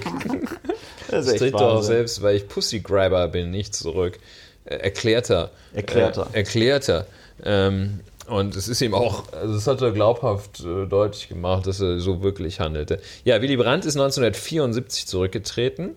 Ähm, und äh, dann hat äh, Bundespräsident Gustav Heinemann ähm, äh, Walter Scheel ersucht, die Geschäfte bis zur Wahl eines Nachfolgers weiterzuführen. Das alles findet man auch im Grundgesetz in Artikel 69, äh, wie das geht. Also es geht ne? ähm, und ähm, das kann man durchaus so machen. Kann sie dann also äh, die Frau Merkel äh, sich überlegen, ob sie vielleicht zurücktritt oder ob man wieder diesen Spökes dann macht, Vertrauensfrage stellen und äh, die enthalten sich alle oder stimmen dagegen. Ist alles möglich, vielleicht macht sie auch noch bis zum Ende. Das, äh, ja, Also, das ist jetzt unklar. Ne? Ich, und, ja, also, ähm, also mm, Oder ja, nicht? Also wir sollten, gut, also ich, ich denke mal, dass wir, ähm, ich denke, wir sollten nochmal an, an der Stelle, also entweder vorher über das Tableau der bisherigen Kandidaten jetzt reden oder danach, weil das doch. Äh, hängt mit denen zusammen. Ja, wie geht es weiter? wie geht Jetzt es weiter? Kleiner Absatz, So, wie geht Anne, es weiter? Annegret Kamp, also im Moment sprechen alle über Friedrich Merz.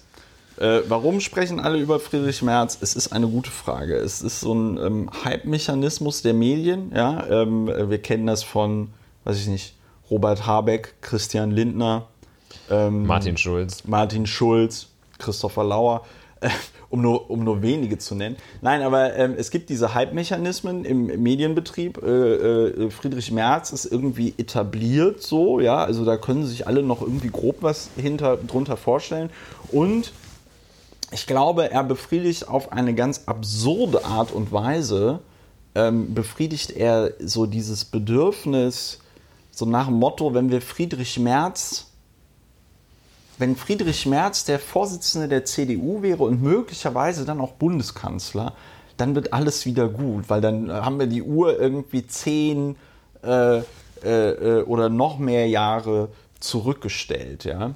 Also äh, er ist ja nicht mehr, seit 2002 ist er ja nicht mehr Fraktionsvorsitzender, das ist ja jetzt schon 16 Jahre her. Ne? Ja, also ich glaube, lange, lange raus. ja, das ist also äh, die Zeiten, in denen Friedrich Merz in ähm, bundesweit ausgestrahlten Talkshows saß, die sind schon länger vorbei, also Ja. regelmäßig. So und ähm, will damit sagen, da geht so eine ganz bizarre Faszination von aus und es ist natürlich vom Narrativ her, von der Erzählung her, ist es natürlich auch total lustig, weil so, hö, hö, der Typ, der von Merkel abgesägt worden ist, der kommt jetzt wieder aus der Ja, Versenkung. kann man sich was Ha, drunter ha, ha. vorstellen, So, ne? kann man sich was drunter vorstellen.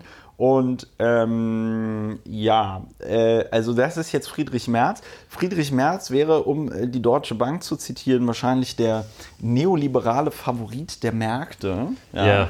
Äh, alleine, weil er aufgrund seiner äh, Tätigkeit in den letzten zehn Jahren wahrscheinlich wahnsinnig gut in der deutschen Wirtschaft äh, äh, vernetzt Ja, das heißt ist. es, dass der so wahnsinnig gut vernetzt ist. Der Kollege Merz, ne, Rechtsanwalt, ähm, in äh, Kanzlei gewesen äh, und äh, also eine Unzahl äh, von, äh, von Mandaten in Aufsichtsräten und äh, Industrieunternehmen und er war auch derjenige, der sich ganz besonders engagiert hat ähm, gegen Bestrebungen des Deutschen Bundestages, ähm, Interessenkonflikte offenzulegen äh, und äh, Einkünfte offenzulegen. Da hat äh, Herr, Herr Merz äh, also War wirklich so mit für. Klauen und Zähnen ähm, sich da äh, engagiert. Das, also ansonsten würden nur lebensferne Berufspolitiker ähm, da reinkommen, wenn man, wenn man den, wenn man irgendwie die Nebeneinkünfte doch erkennbar offenlegen würde. Also da war Herr Merz, äh, hat, er, hat er richtig gestritten. Also äh, rührt in, in sehr vielen Töpfen, ist wirtschaftlich sehr erfolgreich. Äh, man fragt sich ein bisschen warum, aber gut, äh, kann wohl irgendwas. Ne? Ähm, Ja, man äh, sollte sich äh, schon mal ein paar äh, DAX Indexfonds kaufen, wenn man meint, dass Friedrich Merz eines Tages Bundeskanzler wird. Ja. Äh, wahrscheinlich wird er dann gleich Bundeskanzler und Wirtschaftsminister, Wirtschafts- und Finanzminister in Gleichzeitig. einem. Der- Superkanzler. Man muss dazu sagen, ich habe ihn ja heute bei dieser äh, Pressekonferenz gesehen, äh, die er abgehalten hat. Er hat irgendwie um 14.30 Uhr äh, heute so eine Kurzpressekonferenz gegeben, die tatsächlich dann auch nur, ich glaube, 20 Minuten gedauert hat oder so. Äh, Und reden kann er ja. Ne? Also der kann dann schon, ne? dann hat er da irgendwie erklärt, er möchte, dass sich die Deutschen mehr Aktien kaufen und so, ja. Ähm, er wirkt dann da schon sehr, also er hat so ein klassisch konservatives auftreten. Ja. Ne? Der ist dann halt da und er trägt ja den Anzug und er spricht so seriös und er guckt so ernst. Er ist sehr groß, er guckt und, immer, er hat so ein bisschen Hundeblick. Und, ne? und, dann, und dann muss er ja, und dann muss er ja, und dann, er muss, das hat der Günther Hack auf äh, Twitter auch schön geschrieben, die Leute jubeln dann solchen vermeintlich reichen oder wirtschaftlich erfolgreichen Leuten dann halt zu, so aus dieser Idee, die haben es ja geschafft. Ja. Wobei vollkommen unklar ist, was es ist. Ja. Ja. Ähm, es ist also eine ganz bizarre Faszination, die da von Friedrich Merz ausgeht. Und ganz offen gesprochen, ich habe keine Ahnung, wie groß seine Chancen sind, weil ähm, ich glaube, das Kalkül der Union wäre ja, ihn zu wählen, in der Hoffnung, Friedrich Merz könnte dann mit seinem sehr konservativen Kurs Leute wieder zurückgewinnen von der mh, mm, äh, AfD. Ja. Und das hat der, oh, jetzt weiß ich nicht, wie der Vorname ist, ich folge dem auf. Ähm, folgt dem auf Twitter, konservative, konservativer Politologe aus Bonn, Püttmann heißt er. Der hat das, ähm, der hat sich da auch, Andreas Püttmann, der hat sich da äh, rauf und runter zu geäußert, inwieweit er das äh, für realistisch hält. Und er sagte, nö, also äh, es gibt halt schon auch ein, ein ähm, also so eine Mitte, Mitte-Links-Wählerschaft der CDU, die dann irgendwie ganz schnell an die Grünen irgendwie verloren geht, ja. Und ähm, äh, die AfD-Heinis, die sind halt gefestigt in ihrem Weltbild, ja. Also für die ist der März dann auch nur ein weiterer komischer Berufspolitiker. Ja, ne? ja. Also das war ja eine der sehr interessanten äh, Erkenntnisse, wie ich finde, sehr interessanten Erkenntnisse aus der Hessenwahl, die Wählerwanderung äh, von der CDU weg, wo also rund äh, 100.000 Leute sind zur AfD gegangen und rund 100.000 Leute sind zu den Grünen abgewandert. Ja. Macht rund 10 Prozent. Ne? Und ähm, wo dann, was ich, was ich letztlich für Quatsch halte, aber wo vielfach gesagt wurde, ähm, ja, äh, wie sollen sie sich denn jetzt positionieren, ne? wenn sie nach rechts gehen?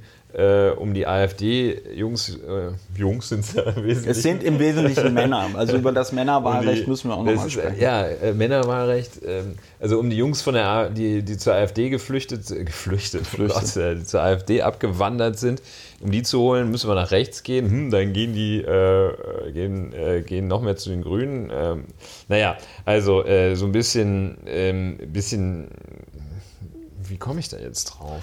Ja, ähm, ich, weiß auch nicht. ich weiß es auch nicht. Ja, du, also, wir haben, wir haben nee, darüber geredet, Merz, was sich die, der, was dass der die AfD-Leute so, ja. ist auch Quatsch.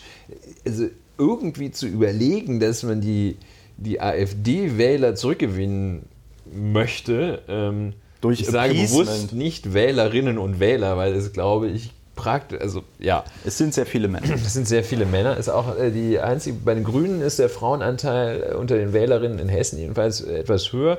Bei der AfD der Männeranteil signifikant höher und ansonsten ja. ist es relativ ähnlich. Ausgeglichen. Ne? Ja. Relativ ausgeglichen.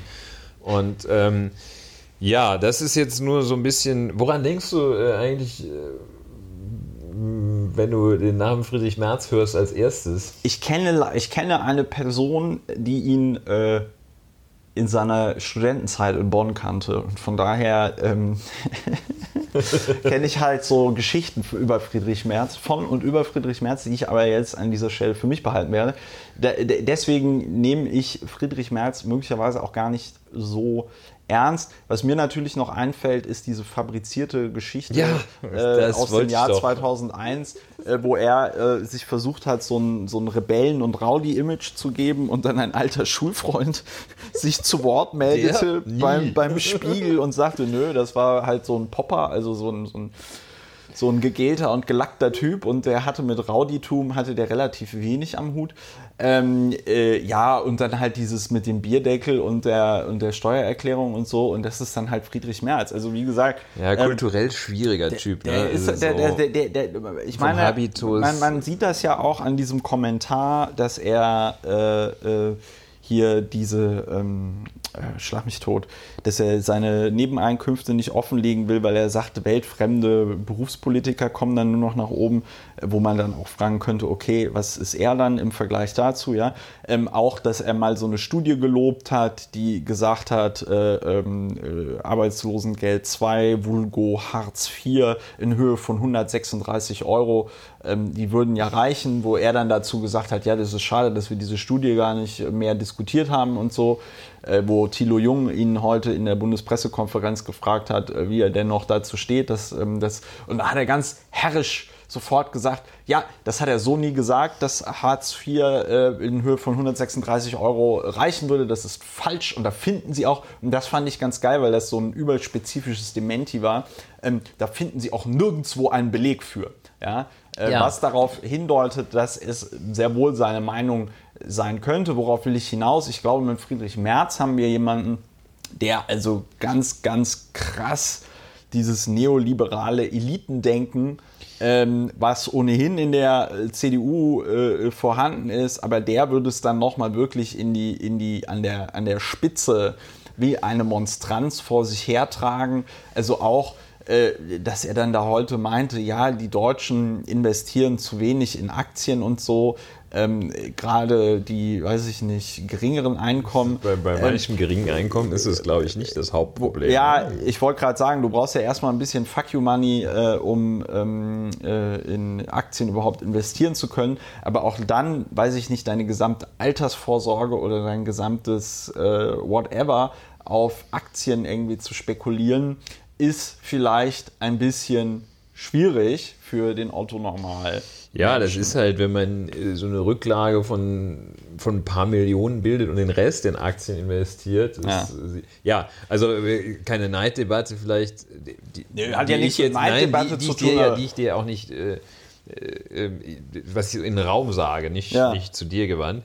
Ähm, aber dieser, also ich glaube, ein, äh, ein sehr selbstbewusster, äh, von sich selbst womöglich auch etwas eingenommener junger Mann von 62 Jahren, ähm, weiß man nicht, vielleicht ein bisschen, also so ein, ja, das ist. Äh, ich bin auch sehr von mir eingenommen. Der, der, Witz am Ende des Tages ist ja, hast du ein Umfeld, hast du Leute in deinem Inner Circle, die dich dann auch irgendwann nochmal auf den also Teppich ich, holen. Ich glaube, so. er hat wirklich, er ist ein, er hat schon Fähigkeiten, wirtschaftliche Qualität, also jetzt nicht wirtschaftspolitisch, man ist ein erfolgreicher Mann und das, irgendwas hat er wahrscheinlich. Also ich meine, Trump ist auch ein erfolgreicher Mann, aber äh, Merz ist, glaube ich, ein in, in, erheblichen Teilen seriös erfolgreicher äh, Mann.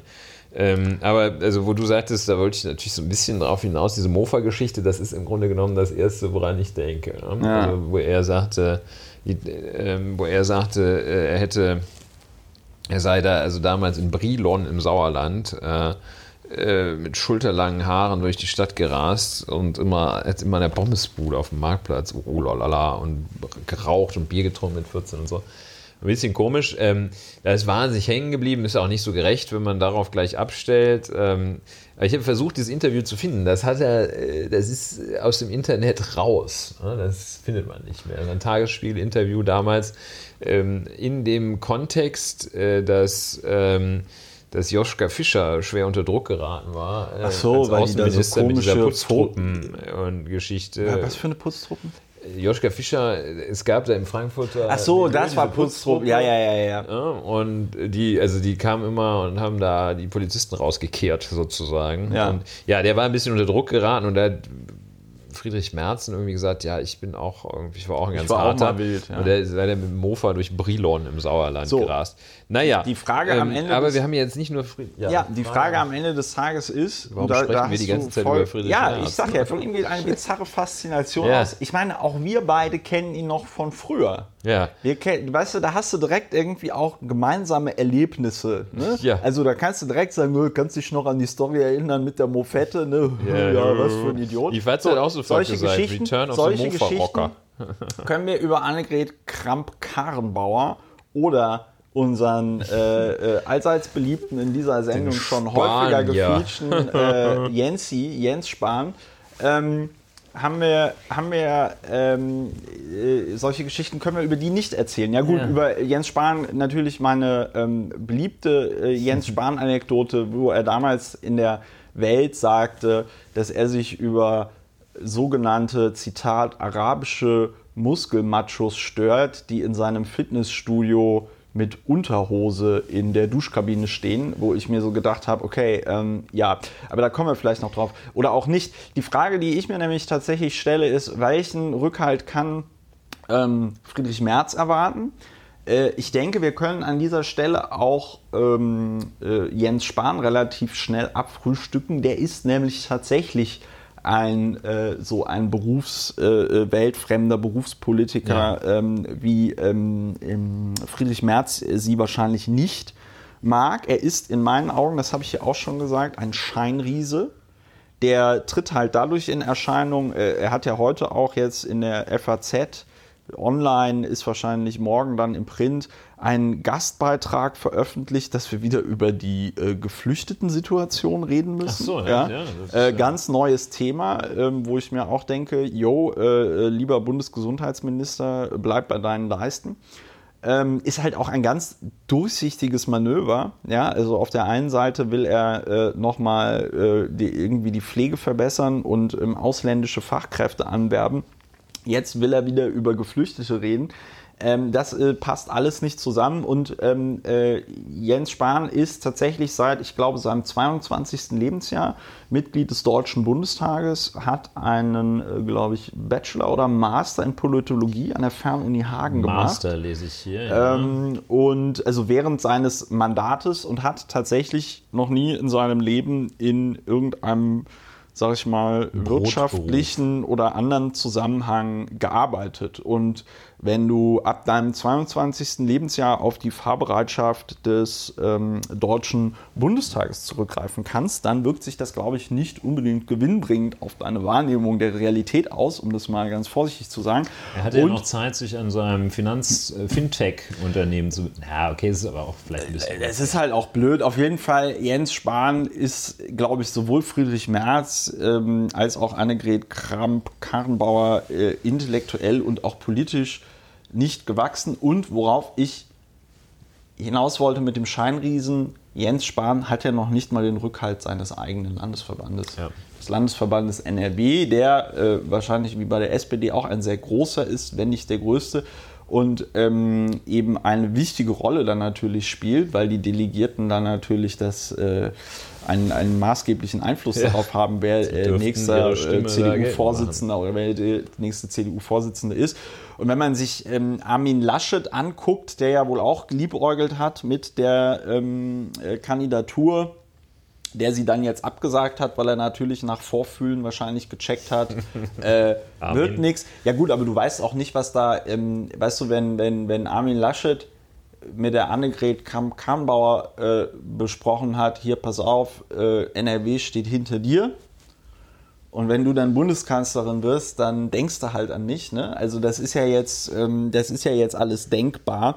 Ähm, ich kann mir aber halt gut vorstellen, dass Armin Laschet, der sich auch insbesondere in, die, in so Fragen zur geflüchteten Situation und so sehr besonnen äußert, wo ich mich immer wundere, ja, warum ist dieser Mann in der CDU, beziehungsweise ähm, walk the talk, ne? Also warum äh, verhält, warum ist das dann auch nicht die Politik seines, seiner NRW-Landesregierung?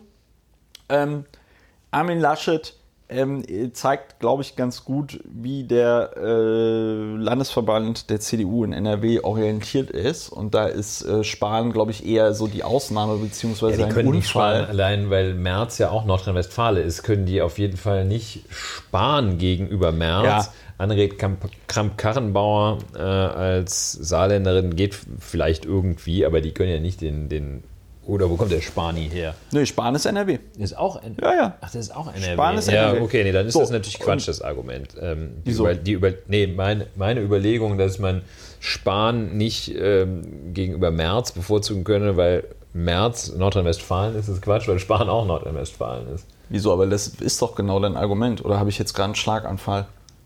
Das wenn, kann ich wiederum nicht sagen. Nein, wenn, wenn, wenn Spahn und Merz aus Nordrhein-Westfalen kommen, Ja. dann kann der Landesverband Nordrhein-Westfalen nur einen von beiden unterstützen. So ist es. Das war doch genau dein Punkt. Ja, ja.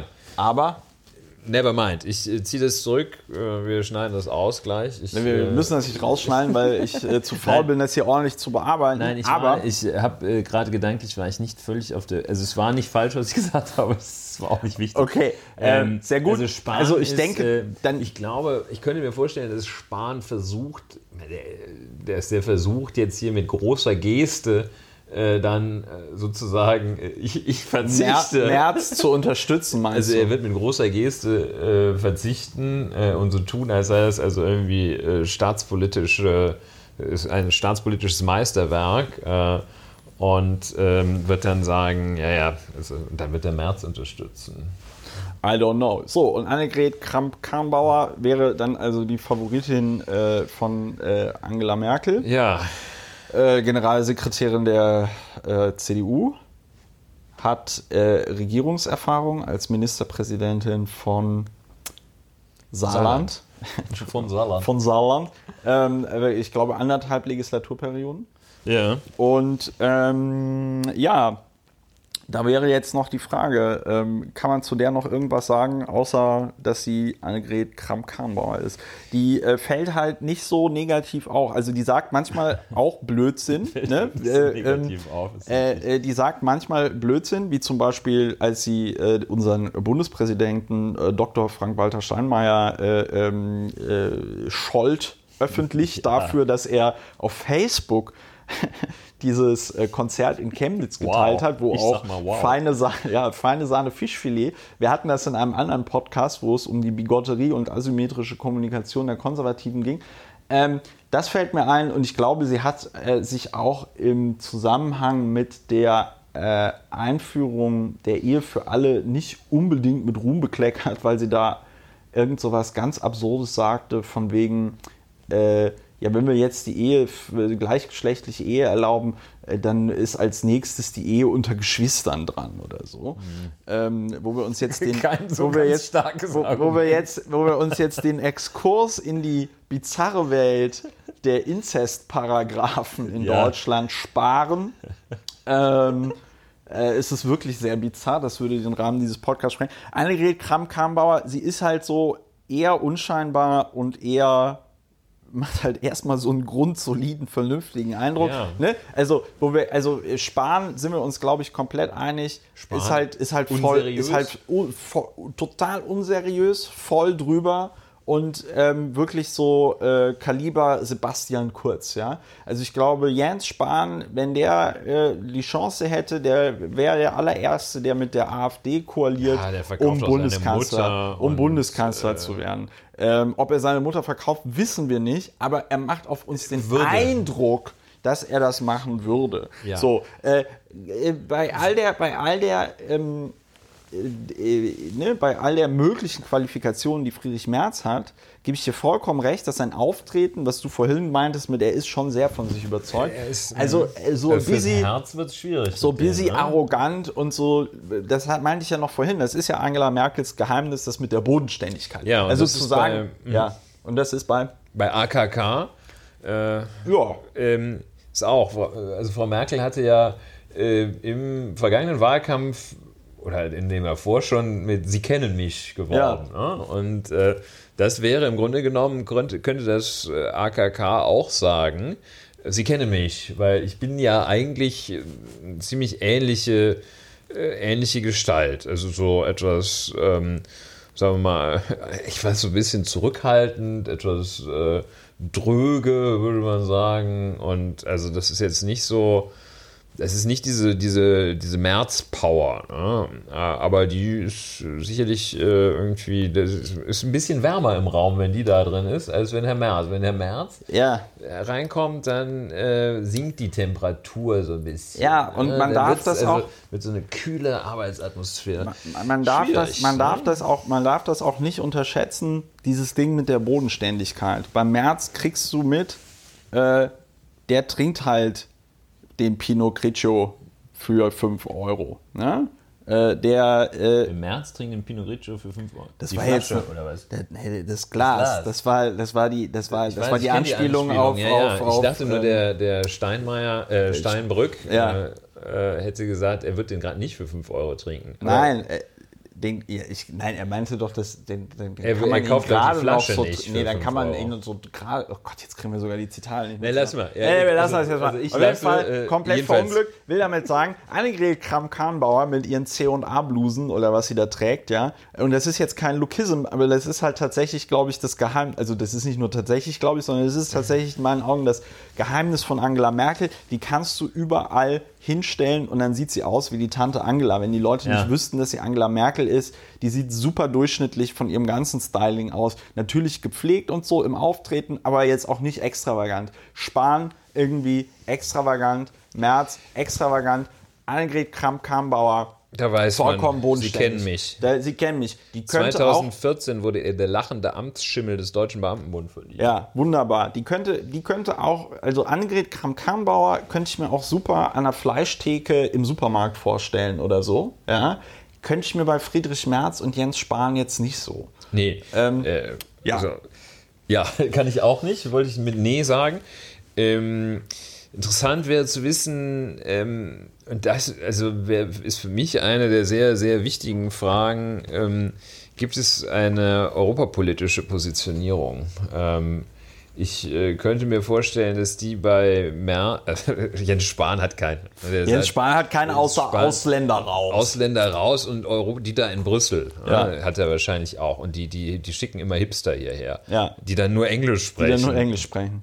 Unerhört. Ne? Ja. Ähm, also jedenfalls, was wäre das? Also Friedrich Merz wahrscheinlich sieht die wirtschaftlichen Vorteile. Ja, er hat schon gesagt heute in dieser Pressekonferenz, man müsse ja mal, also es sei ja eine Schande, dass auf diese, dass Deutschland da auf diese ähm, äh, dieses Papier oder diese, dieses Proposal, was der, was der äh, Macron da gemacht hat, in gar keiner Weise reagiert hat. Und äh, da, äh, Ja, also auch wenn ich schön. jetzt nicht so auf Friedrich Merz stehe, muss ich sagen, ja, Problem erkannt. Problem ganz klar auch benannt. Ja. Wo ich ähm, heute ein bisschen stutzen musste, war der Florian Gattmann von Spiegel Online hatte ein Interview mit ähm, Merz aus dem Jahr 2016 ähm, äh, getwittert äh, auf, auf, auf YouTube, ja, äh, wo Merz dann sagte, ja, wenn er gewusst hätte, was es da für Verwerfungen im Euroraum gibt und so, ne, mit, mit Krise und bla.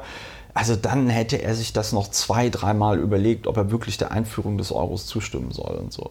Und da habe ich mir irgendwie gedacht, ey, äh, also äh, ich weiß ja nicht, ob du damals dabei warst in den Plenardebatten. Ich kann mich noch daran erinnern, ähm, also zumindest die Wiederholung so auf Phoenix, ja. Ähm, und äh, da haben so Leute wie ähm, Oscar Lafontaine und ich glaube sogar auch Gregor Gysi relativ klar benannt, was der Konstruktionsfehler des Euros ist. Nämlich, dass die ärmeren, nicht so wirtschaftsstarken Länder Europas dann nicht mehr in der Lage sein werden, ihre Wert Währungen im Vergleich zur Ja. D-Mark abzuwerten und deswegen auch nicht mehr konkurrenzfähig sein werden im Vergleich zur deutschen Wirtschaft. Genauso ist es passiert. Ja, und, das, und das der März, dass dem das 2016 auffällt, obwohl es in der Plenarsitzung gesagt worden ist, ähm, das ist ein bisschen schwierig. Ja, und äh, da kann man auch nicht so wirklich erkennen, ähm, welche, äh, sagen wir mal, welche konkreten Lösungsvorschläge in der Aussage, wir hätten damals nicht, Ja. äh, welche konkreten Lösungsvorschläge damit bezeichnet, entwickelt und bezeichnet Ja, da kann werden. alles drin sein. Äh, das ist nämlich totaler Unsinn. Ähm, ne, Unsinn im Sinne von, äh, es ist also nicht hilfreich. Ja, so, wir- wir- aber noch wir eine, noch eine, noch an. eine Frage. Achso, du, Ja, was schaust du dir an? AKK, äh, sicherlich als Saarländerin ist ja sozusagen, äh, die, Saarländer, die wechseln ja täglich mehrfach ähm, von einem Land ins andere, die, die, Kosmopolite. die stehen also quasi mit beiden Beinen, also ein Bein in, in Deutschland, eins in Frankreich, Sie merken die gar nicht, dass es zwei Staaten sind.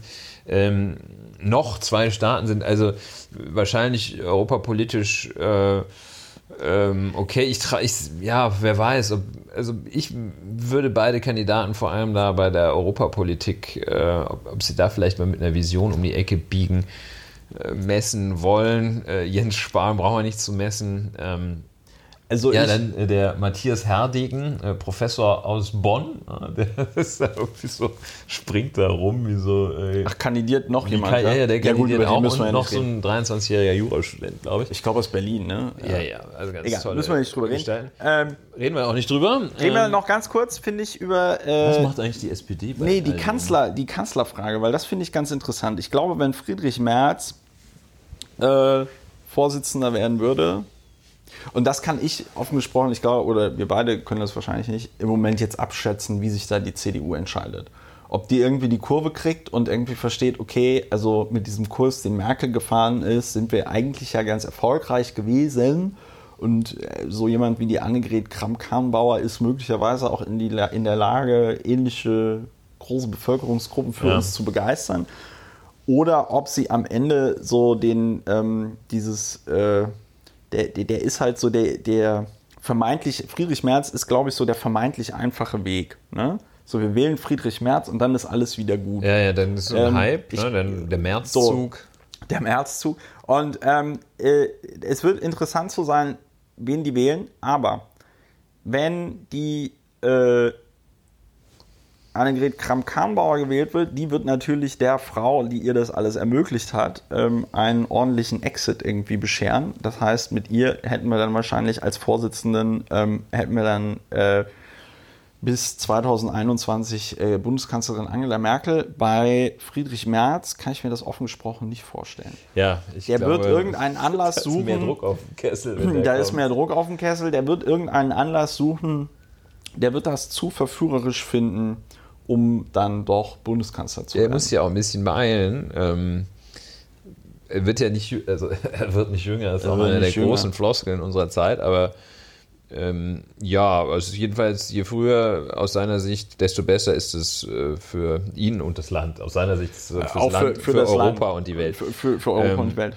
Ja, der ist so ein bisschen, ich überlege die ganze Zeit, das ist so, ja, das ist so die vermeintlich dynamischere Lösung natürlich. Ne? Das ist so, das ist so ein bisschen, also AKK ähm, ist sicherlich so in Automarken übersetzt, ist es so ein solider Opel äh, und, und er ist da schon irgendwie so ein bisschen, ja, irgendwie so ein, so ein äh, Sportwagen, von dem man aber nicht genau weiß, ob er hält. Ne? Ja, und ja, ja. äh, so eine krasse Nummer. Ja, äh, was macht die SPD? Achso, das, das wäre jetzt, das äh, wäre jetzt, das wäre jetzt äh, unser Installment CDU gewesen. Ähm, wer, wir, du, du kannst noch ein SPD bisschen, du kannst noch noch? ein bisschen reden. Ähm, dann reden wir einfach und dann wird das ein phänomenal langer Podcast. Ihr könnt euch das ja beim Hören einteilen. Ja, wir Ähm, müssen die, auch nicht, wir können uns auch erst noch Doch, überlegen. die weil so viel SPD, die ich SPD fasse das ja mal, nicht, ich ne? fasse das mal sehr sachlich zusammen. Die SPD ist im Arsch. ähm, und ich mache das an folgender Sache fest. Äh, es war ja erst ähm, Bayernwahl, weiß ich gar nicht, ob wir letzte Woche über, äh, doch, wir haben über die Bayernwahl gesprochen, ähm, aber ja. die, ähm, die Bayernwahl war und die SPD wurde abgewatscht und ähm, hat wahnsinnig viele Prozente verloren. Jetzt war die Hessenwahl und die hessische SPD hat auch 10 Prozent verloren. Ja? Wieder waren einzige ähm, Gewinner die Grünen und die AfD, die jetzt in 16 deutschen Landesparlamenten Ja, sitzen was alle sind. Ne? was alle sind, ja, das, äh, wenn man im Politikunterricht aufgepasst hat, dann weiß man, dass das alle sind. Ähm, und jetzt besteht noch die Chance, glaube ich, theoretisch, dass Tarek Al-Wazir, und es würde mich wirklich wundern, wenn er das nicht auslotet, es wäre eine Koalition Grün-Rot-Gelb möglich.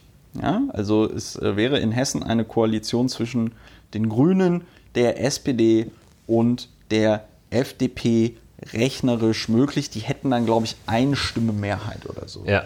Ähm, das ist aber auch zwischen Grünen und, ähm, also wenn jetzt Schwarz-Grün weitermachen würde, wäre das, glaube ich, ähnlich knapp. Wir haben, Ja, ja, haben- 29 Sitze für die Grünen, 40 Sitze für die CDU ähm, und ein 173, 137.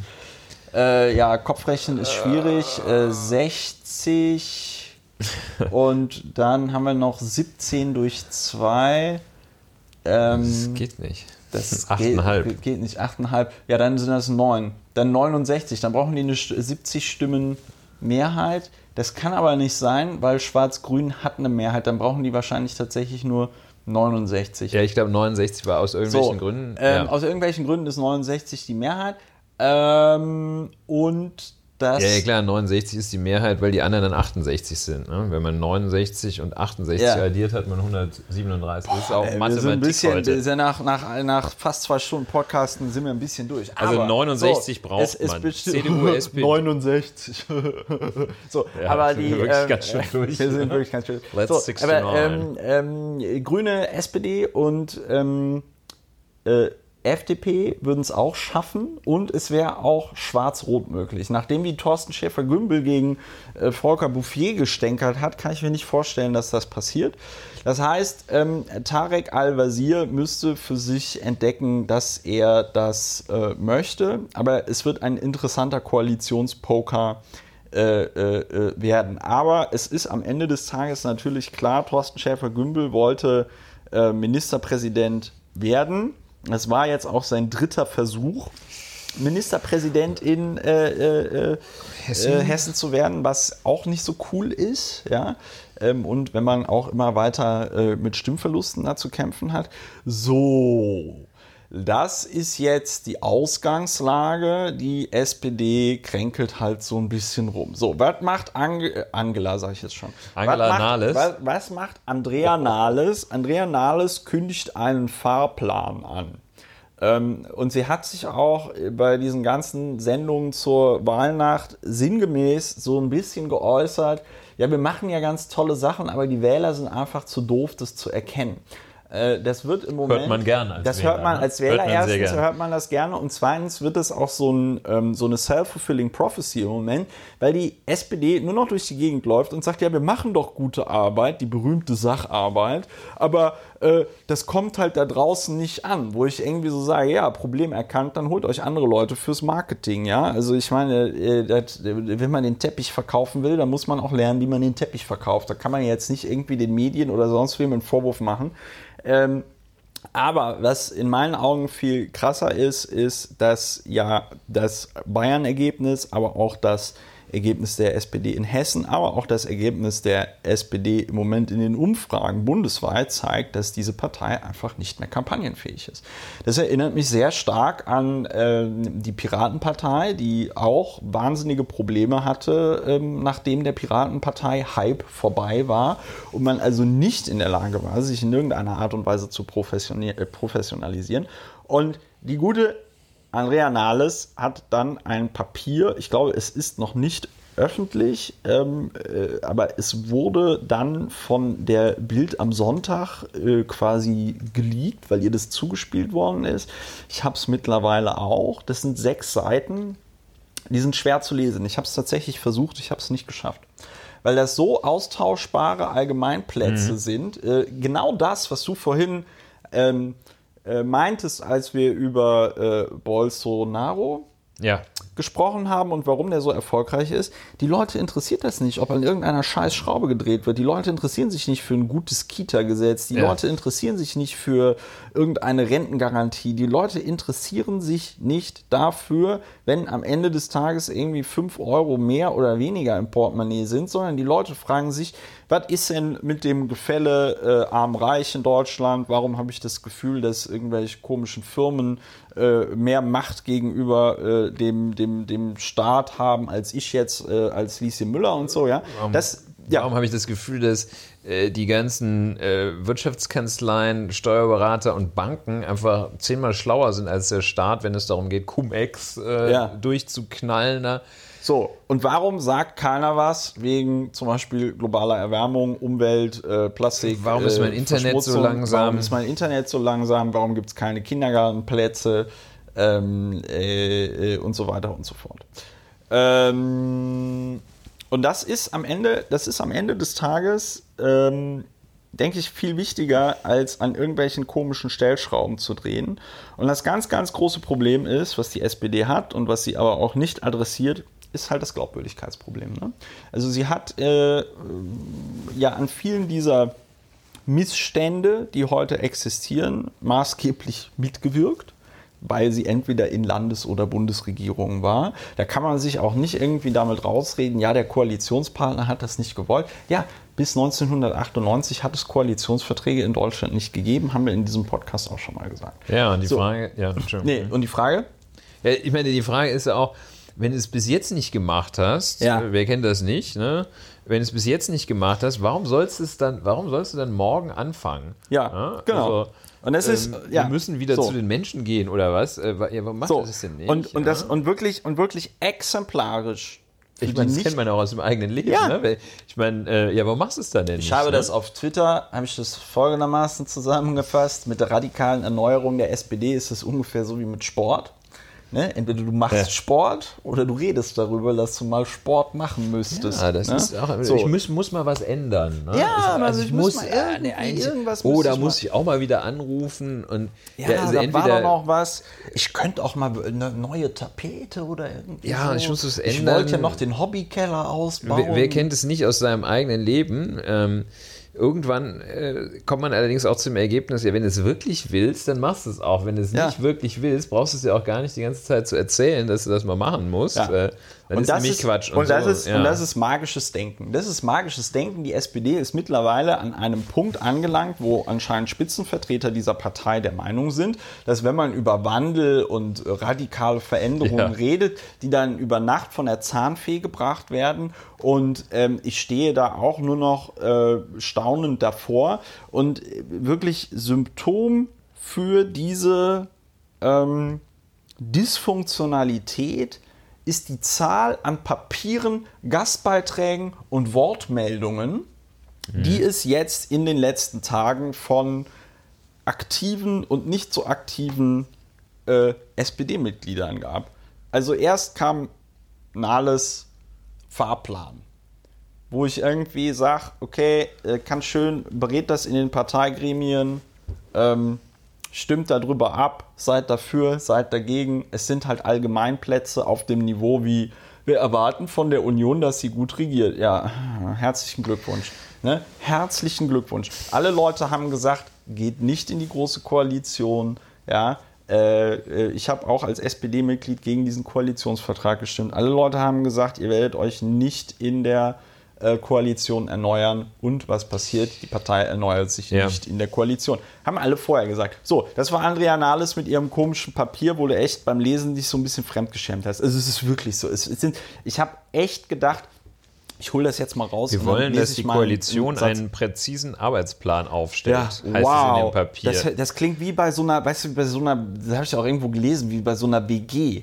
Hatten wir gestern drüber geredet. Du hast gesagt, wir setzen uns mal alle zusammen und, und, dann machen wir einen Spülplan. Ja. Ne? Also in der Küche sieht es ja wieder aus. Da müssen wir uns jetzt mal hinsetzen und einen Spülplan machen. So, das Bild der Bundesregierung wird aber nicht von diesen Vorhaben bestimmt. Ja, da geht es wieder um gute Kita und Ehe für alle und bla bla bla bla bla.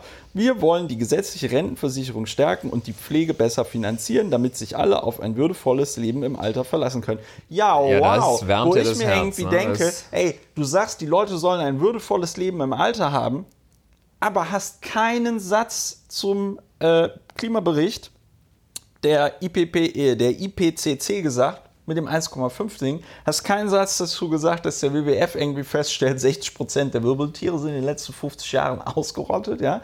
Und dann denke ich mir so, hey, du, du, hast was, keinen was, Satz zu Europa gesagt. Du hast keinen Satz zu Europa gesagt. Und dann denke ich mir so, was erwartest du eigentlich?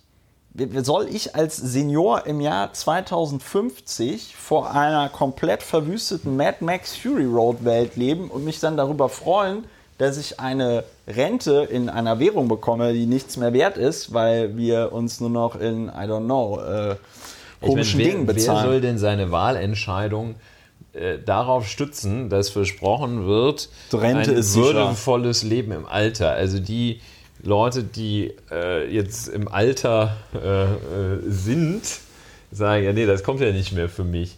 Die Leute, die nicht in dem im Alter sind. Ich bin sagen, 34, ich glaube nicht dran. Die sagen, ja, wollen wir mal sehen. Ne? Ähm, ja. Also, äh, so, dann, dann, dann Lars Klingbeil, Ja, seines Zeichens Generalsekretär der SPD, wo ich mir auch echt so denke, ey Leute, sprecht ihr euch nicht ab? Spricht sich der Generalsekretär der SPD nicht mit der Vorsitzenden der SPD ab, um da mal irgendwie gemeinschaftlich konzertiert irgendwas zu machen? So, nein, offenbar nicht. Auf der äh, für Gastbeiträge, für politische Gastbeiträge bekannten Plattform T-Online News äh, veröffentlichte er also einen Gastbeitrag zum Thema ähm, die SPD müsse sich radikal erneuern. Ja. Immer wenn ich lese radikal erneuern, ähm, äh, breche ich vor Lachen fast zusammen und irgendwann muss ich auch wahrscheinlich tatsächlich mal ein Sauerstoffzelt irgendwie bestellen. Ja, das ist- Weil, äh, also, dass, dass, dass, also, dass, dass der sich das noch glaubt. Und dann ist- steht in diesem Text lauter programmatischer Krempel drin, den die Piraten vor zehn Jahren gefordert haben. Ja, ja, wir müssen mal über eine bedingungslose Grundsicherung für Kinder irgendwie reden und wir müssen mal über eine Maschinensteuer reden und so, wo ich mir so denke, so, ja, Big Whoop.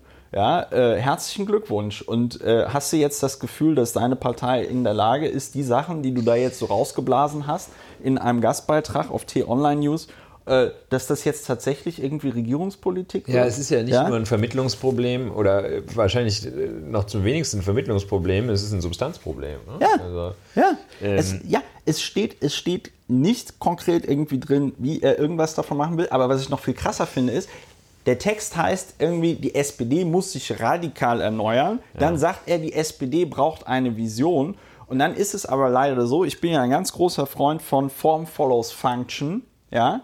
Er sagt nicht, wie sich die SPD radikal erneuern soll. Weißt du, wenn ich jetzt Generalsekretär wäre, dann würde ich sagen, okay, pass auf, wir brauchen eine harte Quotierung, 50% alles äh, Männer und Frauen. So, dann brauchen wir eine Migrantenquote, wir brauchen eine Quote für, weiß ich nicht, unter 30, 35-Jährige. wir sind die Partei der Zuwanderung. ja, wir brauchen eine, Wir sind die Partei für Europa. wir brauchen eine neuen Quote.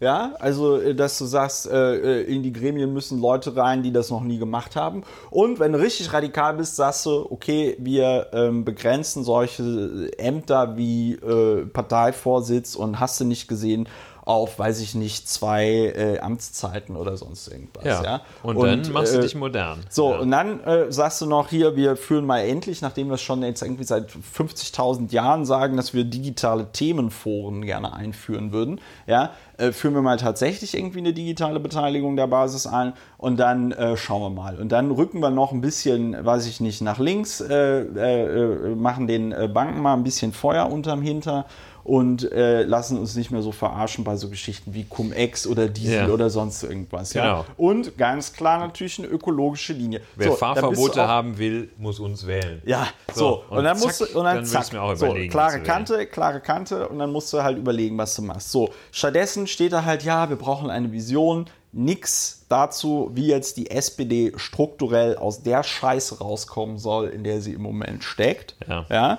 Gleichzeitig sagt er, ja, wir haben eine Polarisierung der Gesellschaft. Oh ja, das wussten wir nicht. Wir haben eine Polarisierung der Gesellschaft und die kommt daher, dass die Leute sich abgehängt fühlen. Bullshit. Wir haben eine Polarisierung der Gesellschaft, weil sich die Leute über Facebook und äh, Twitter und andere äh, Internetmedien, äh, YouTube, ähm, eine, eine, eine, eine eigene Realität irgendwie schaffen und der anderen Gruppe nicht mehr glauben. Und weil sie in ihrem Freundes- und Bekanntenkreis nur noch die Leute haben, die auch so eine Scheiße irgendwie äh, twittern, Facebooken und YouTuben, sagen sie sich, ja wieso, ein Geisterfahrer, eine Million, ja, was ist denn hier los? So, und ähm, dann zu sagen, dass von dieser Verunsicherung, das sagt er in diesem Gastbeitrag, von dieser Verunsicherung würden nur die Grünen profitieren. Wo ich mir so denke, ey, sag mal, wo warst du im, wo warst du im, wo warst du im Bundestagswahlkampf 2017? Da stand die SPD zwischenzeitlich bei 32 Prozent in den Umfragen mit Martin Schulz. Ja. Das ist ja komplett falsch. So, müssen wir nicht mehr drüber reden. So, das war aber nicht der einzige Beitrag, äh, die Beiträge waren nicht die beiden einzigen Beiträge, die dazu kamen,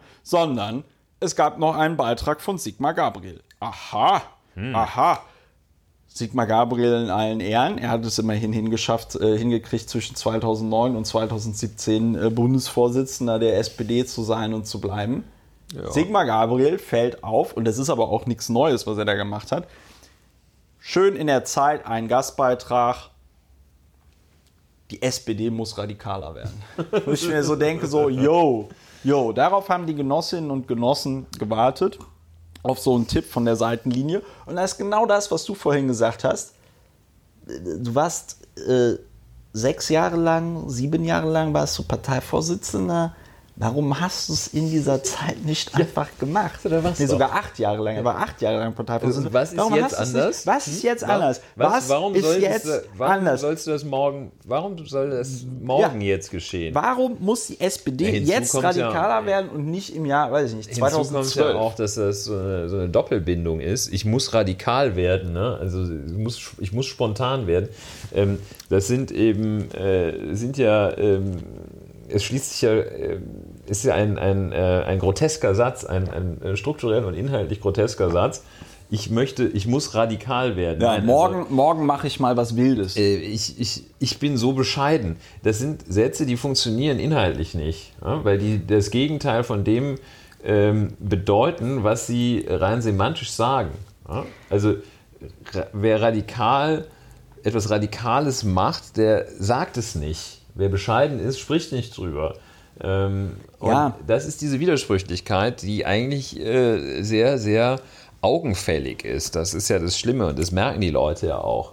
Das, äh, ja, was heißt das Schlimme, ist eigentlich ganz gut, aber ähm, ja, so, so geht das nicht, so, wird das auch nichts. Und ne? die SPD und, und, und komplett den Vogel abgeschossen hat sich, äh, hat heute Per Steinbrück, der gesagt hat. Den haben wir ja auch alle die- gewartet. Die, ne? also, wobei man sagen muss, Per Steinbrück, extrem intelligenter Mann. Ich finde es sehr traurig, dass er damals nicht Bundeskanzler geworden ist. Selber schuld, er wollte kein Rot-Rot-Grün. Ähm, per Steinbrück sagt, die SPD bräuchte einen Bernie Sanders. Sanders, aber nur 30 Jahre jünger. Hm. Wo ich mir dann so gelacht habe, aha, okay, ja dann denkst du mitarbeiten. ja, dann denkst du ja, dann denkt man so, naja, Bernie Sanders, nur 30 Jahre jünger, dir bleibt im Kopf diese 30 hängen und dann denkst du dir, wow, äh, Steinbrück will tatsächlich, dass die SPD jetzt von einem jungen Wilden oder einer jungen Wilden geführt wird. Bullshit. Bernie Sanders ist ähm, 77 Jahre alt. ja, der wurde 1941, glaube ich, geboren. Das heißt, 2001 war er 60 und 2018 ist er dann 77. Und ähm, Bernie Sanders, 30 Jahre jünger, ist also jemand, der 47 Jahre alt ist und sich also eher aufs Rentenalter zubewegt, als total radikal zu sein. So. Ähm, das war, und ich finde, diese vier Einlassungen, einmal durch die Vorsitzende der Partei, einmal durch den ähm, äh, Generalsekretär. Generalsekretär der Partei, an, durch einen ehemaligen Vorsitzenden der Partei Und äh, einen ehemaligen und Kanzlerkandidaten. einen ehemaligen Kanzlerkandidaten. Eigentlich fehlen jetzt nur noch Rudolf Scharping und ich glaube, lebt Björn Engholm noch? Ich glaube, Björn Engholm ist auch schon tot. Ne? Ähm, nicht? Lebt er noch? Björn Engholm lebt noch. Ja. Also dann wäre Also dann, ja, dann wird's wird kommen. man oder, ja oder, oder Kurt Beck. Ja, Kurt Beck könnte ja auch noch mal was sagen. So. Ja. Und ähm, äh, das, das lässt mich so Björn ein bisschen. Engholm ist äh, zwei Jahre älter als Bernie Sanders noch. da haben wir doch schon unseren Bernie, da haben wir doch unseren Bernie Sanders. So, nein. Ähm, äh, wir sehen, was wir nicht sehen, der Zustand der SPD ist ähm, besorgniserregend. Ja, katastrophal, oder? Mir fällt dazu halt nichts also, mehr wie ein. Sollen, also ich meine, man sieht jetzt auch keinen äh, kein, äh, Lichtstreif, äh, dass diese Nacht zu Ende ginge. Nee, Äh, nee. Denn also es ist ja bislang nicht so, dass man sagt, okay, dann müsste weil diese ganze Mehr von ähm, wir müssen jetzt hart arbeiten, äh, ist ja alles Quatsch. Ne? Also Ist ja auch Quatsch. passiert ja nichts. Also der tatsächlich radikalste, hingehen? der tatsächlich radikalste Schritt, den die SPD jetzt machen könnte, wäre zu sagen, okay, unser gesamtes Führungsteam tritt zurück und dann wird halt der Kevin Kühnert Bundesvorsitzender. Das, also ich bin jetzt auch kein großer Kevin Kühnert-Fan, aber das wäre dann zumindest mal ein radikaler Schritt. Das wäre jetzt nicht darüber reden, dass man radikal sein müsste, sondern das wäre tatsächlich ein radikaler Ja. Schritt. Dass du wirklich einen Cut machst und sagst, äh, hier, so, neue Generation muss ran. Fertig. Das ist ja auch momentan der Sexappeal von den Grünen. Den Robert Habeck und diese Baerbock kennt keiner. Ist so neu, ist interessant. Ja. Die verkaufen sich irgendwie gut. Die haben auch äh, natürlich Nett die Zeichen der. Mhm. Zeit gesehen. Die Grünen haben immer gesagt, wir müssen die Umwelt Die haben retten. ja auch Themen. Alle Leute, Themen, ja. der, deren wegen äh, man äh, eine Wahlentscheidung für die Grünen treffen kann. Ich äh, kenne kein Thema, äh, dessen wegen, also das aktuell von der Sozialdemokratischen Partei Deutschlands bearbeitet wird, deswegen man die wählen sollte.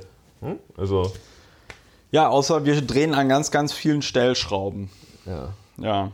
Ja, aber ich meine, ja, also Gut. Äh, da muss was, da muss was geschehen. Ja, Ähm, oder auch nicht. Oder also ich finde halt, halt dass weg, ich finde, ja. ich finde, also was mich besonders an diesem Klingbeil-Artikel auf die Palme gebracht hat, ist halt diese Arroganz, mit der dann gesagt wird, die Sozialdemokratische Partei wird gebraucht. Ja, das ist falsch. Äh, ne? das ist es falsch. Also ja, als- äh, als Lösungen Partei- und Themen gebraucht, aber nicht. ja, als nicht Partei zu glauben, man wird qua Selbstzweck gebraucht. Oder man wird gebraucht, weil man sich in den letzten 150 Jahren um die demokratische Entwicklung dieses Landes äußerst verdienst, verdient gemacht hat. Ja, muss man wohl sagen, Nokia, Volkswagen, SPD. Das Wird sind gebraucht. diese drei. In dieser- aber die SPD ist die in dieser Reihung. stumpfeste unter Die, ihnen. die Sozialdemokratie befindet sich ja generell in äh, äh, Europa auf dem äh, Rückzug und ich glaube, das hat vor allen Dingen äh, strukturelle Gründe. Also natürlich gäbe es äh, Themen, über die man redet, äh, reden könnte. Ne? Also habe ich ja in dem Zusammenhang auch äh, getwittert einen Blogbeitrag, den ich Anfang des Jahres mal äh, zum, zum Zustand auch der SPD äh, äh, verfasst habe. Und ähm, man kann halt nicht immer ja, wir, wir, drehen uns, wir drehen uns im Kreis. Wir drehen uns im Kreis und haben jetzt auch schon zwei Stunden und zehn Minuten gepodcastet. Ich glaube, wir können es zusammenfassen mit SPD ist im Arsch und wir wissen jetzt beide auch nicht, wie da äh, Ja. die Kuh vom Eis gebracht Mein, mein werden Blick soll. bleibt hier, wo ich gerade Björn Engholm google, Ja. an einer Überschrift, Interview aus dem Jahr 2018, Überschrift lautet, Wena hat uns damals gewarnt. Vor was? Das weiß ich nicht genau. Ja, ähm, man okay. bleibt natürlich immer so wie Donald Trump. Das war, das war für mich der Tiefpunkt. Äh, Da hält er eine Rede. äh, Daran erinnerte ich, ich habe mich gerade selbst an Donald Trump er, erinnert. Er hält eine Rede. Äh, Darin geht es äh, an einem Ort, an dem an einem bestimmten Datum etwas passierte. Ähm, und dann sagte so, äh, as you Pittsburghians may remember on the 7th of August. Und dann fällt ihm bei diesem Datum, das er nennt, was auf. Er sagt das auch sofort. Er sagt nämlich, my birthday. Achso, So du krank. hast jetzt den und Namen ich Wiener gesehen den Namen und Wiener wolltest mal so, was mit so, Wiener das bin ich ja. Ja, Gut. also Äh, so, das war der merkt- Drüberstreuer. Wir, sind ein bisschen faserig. Wir, ne? werden, wir werden faserig und ähm, es ist ja auch kein schönes Thema. Die Frage ist, nächste Woche Podcast. Ja, wir müssen, wir müssen ran. Wir müssen ran. Es gibt viel zu also, tun. Ich äh, bedanke mich für eure Aufmerksamkeit. Ich freue mich über Feedback und äh, Zuwendung jeglicher Art. Ähm, ich freue mich insbesondere, wenn ihr diesen Podcast äh, weiterempfehlt und ähm, abonniert und sowieso und überhaupt. Ulrich und ich, ich glaube, da kann ich auch für dich sprechen. Ähm, wir, wir freuen uns über jede glückliche Hörerin und jeden glücklichen Hörer und bedanken uns ganz herzlich für eure kolossale Aufmerksamkeit. Ja. Und dann hören wir uns nächste Woche wieder bei Lauer informiert. Vielen Dank. Tschüss. Nächste Woche aus Brilon. Ja, tschüss.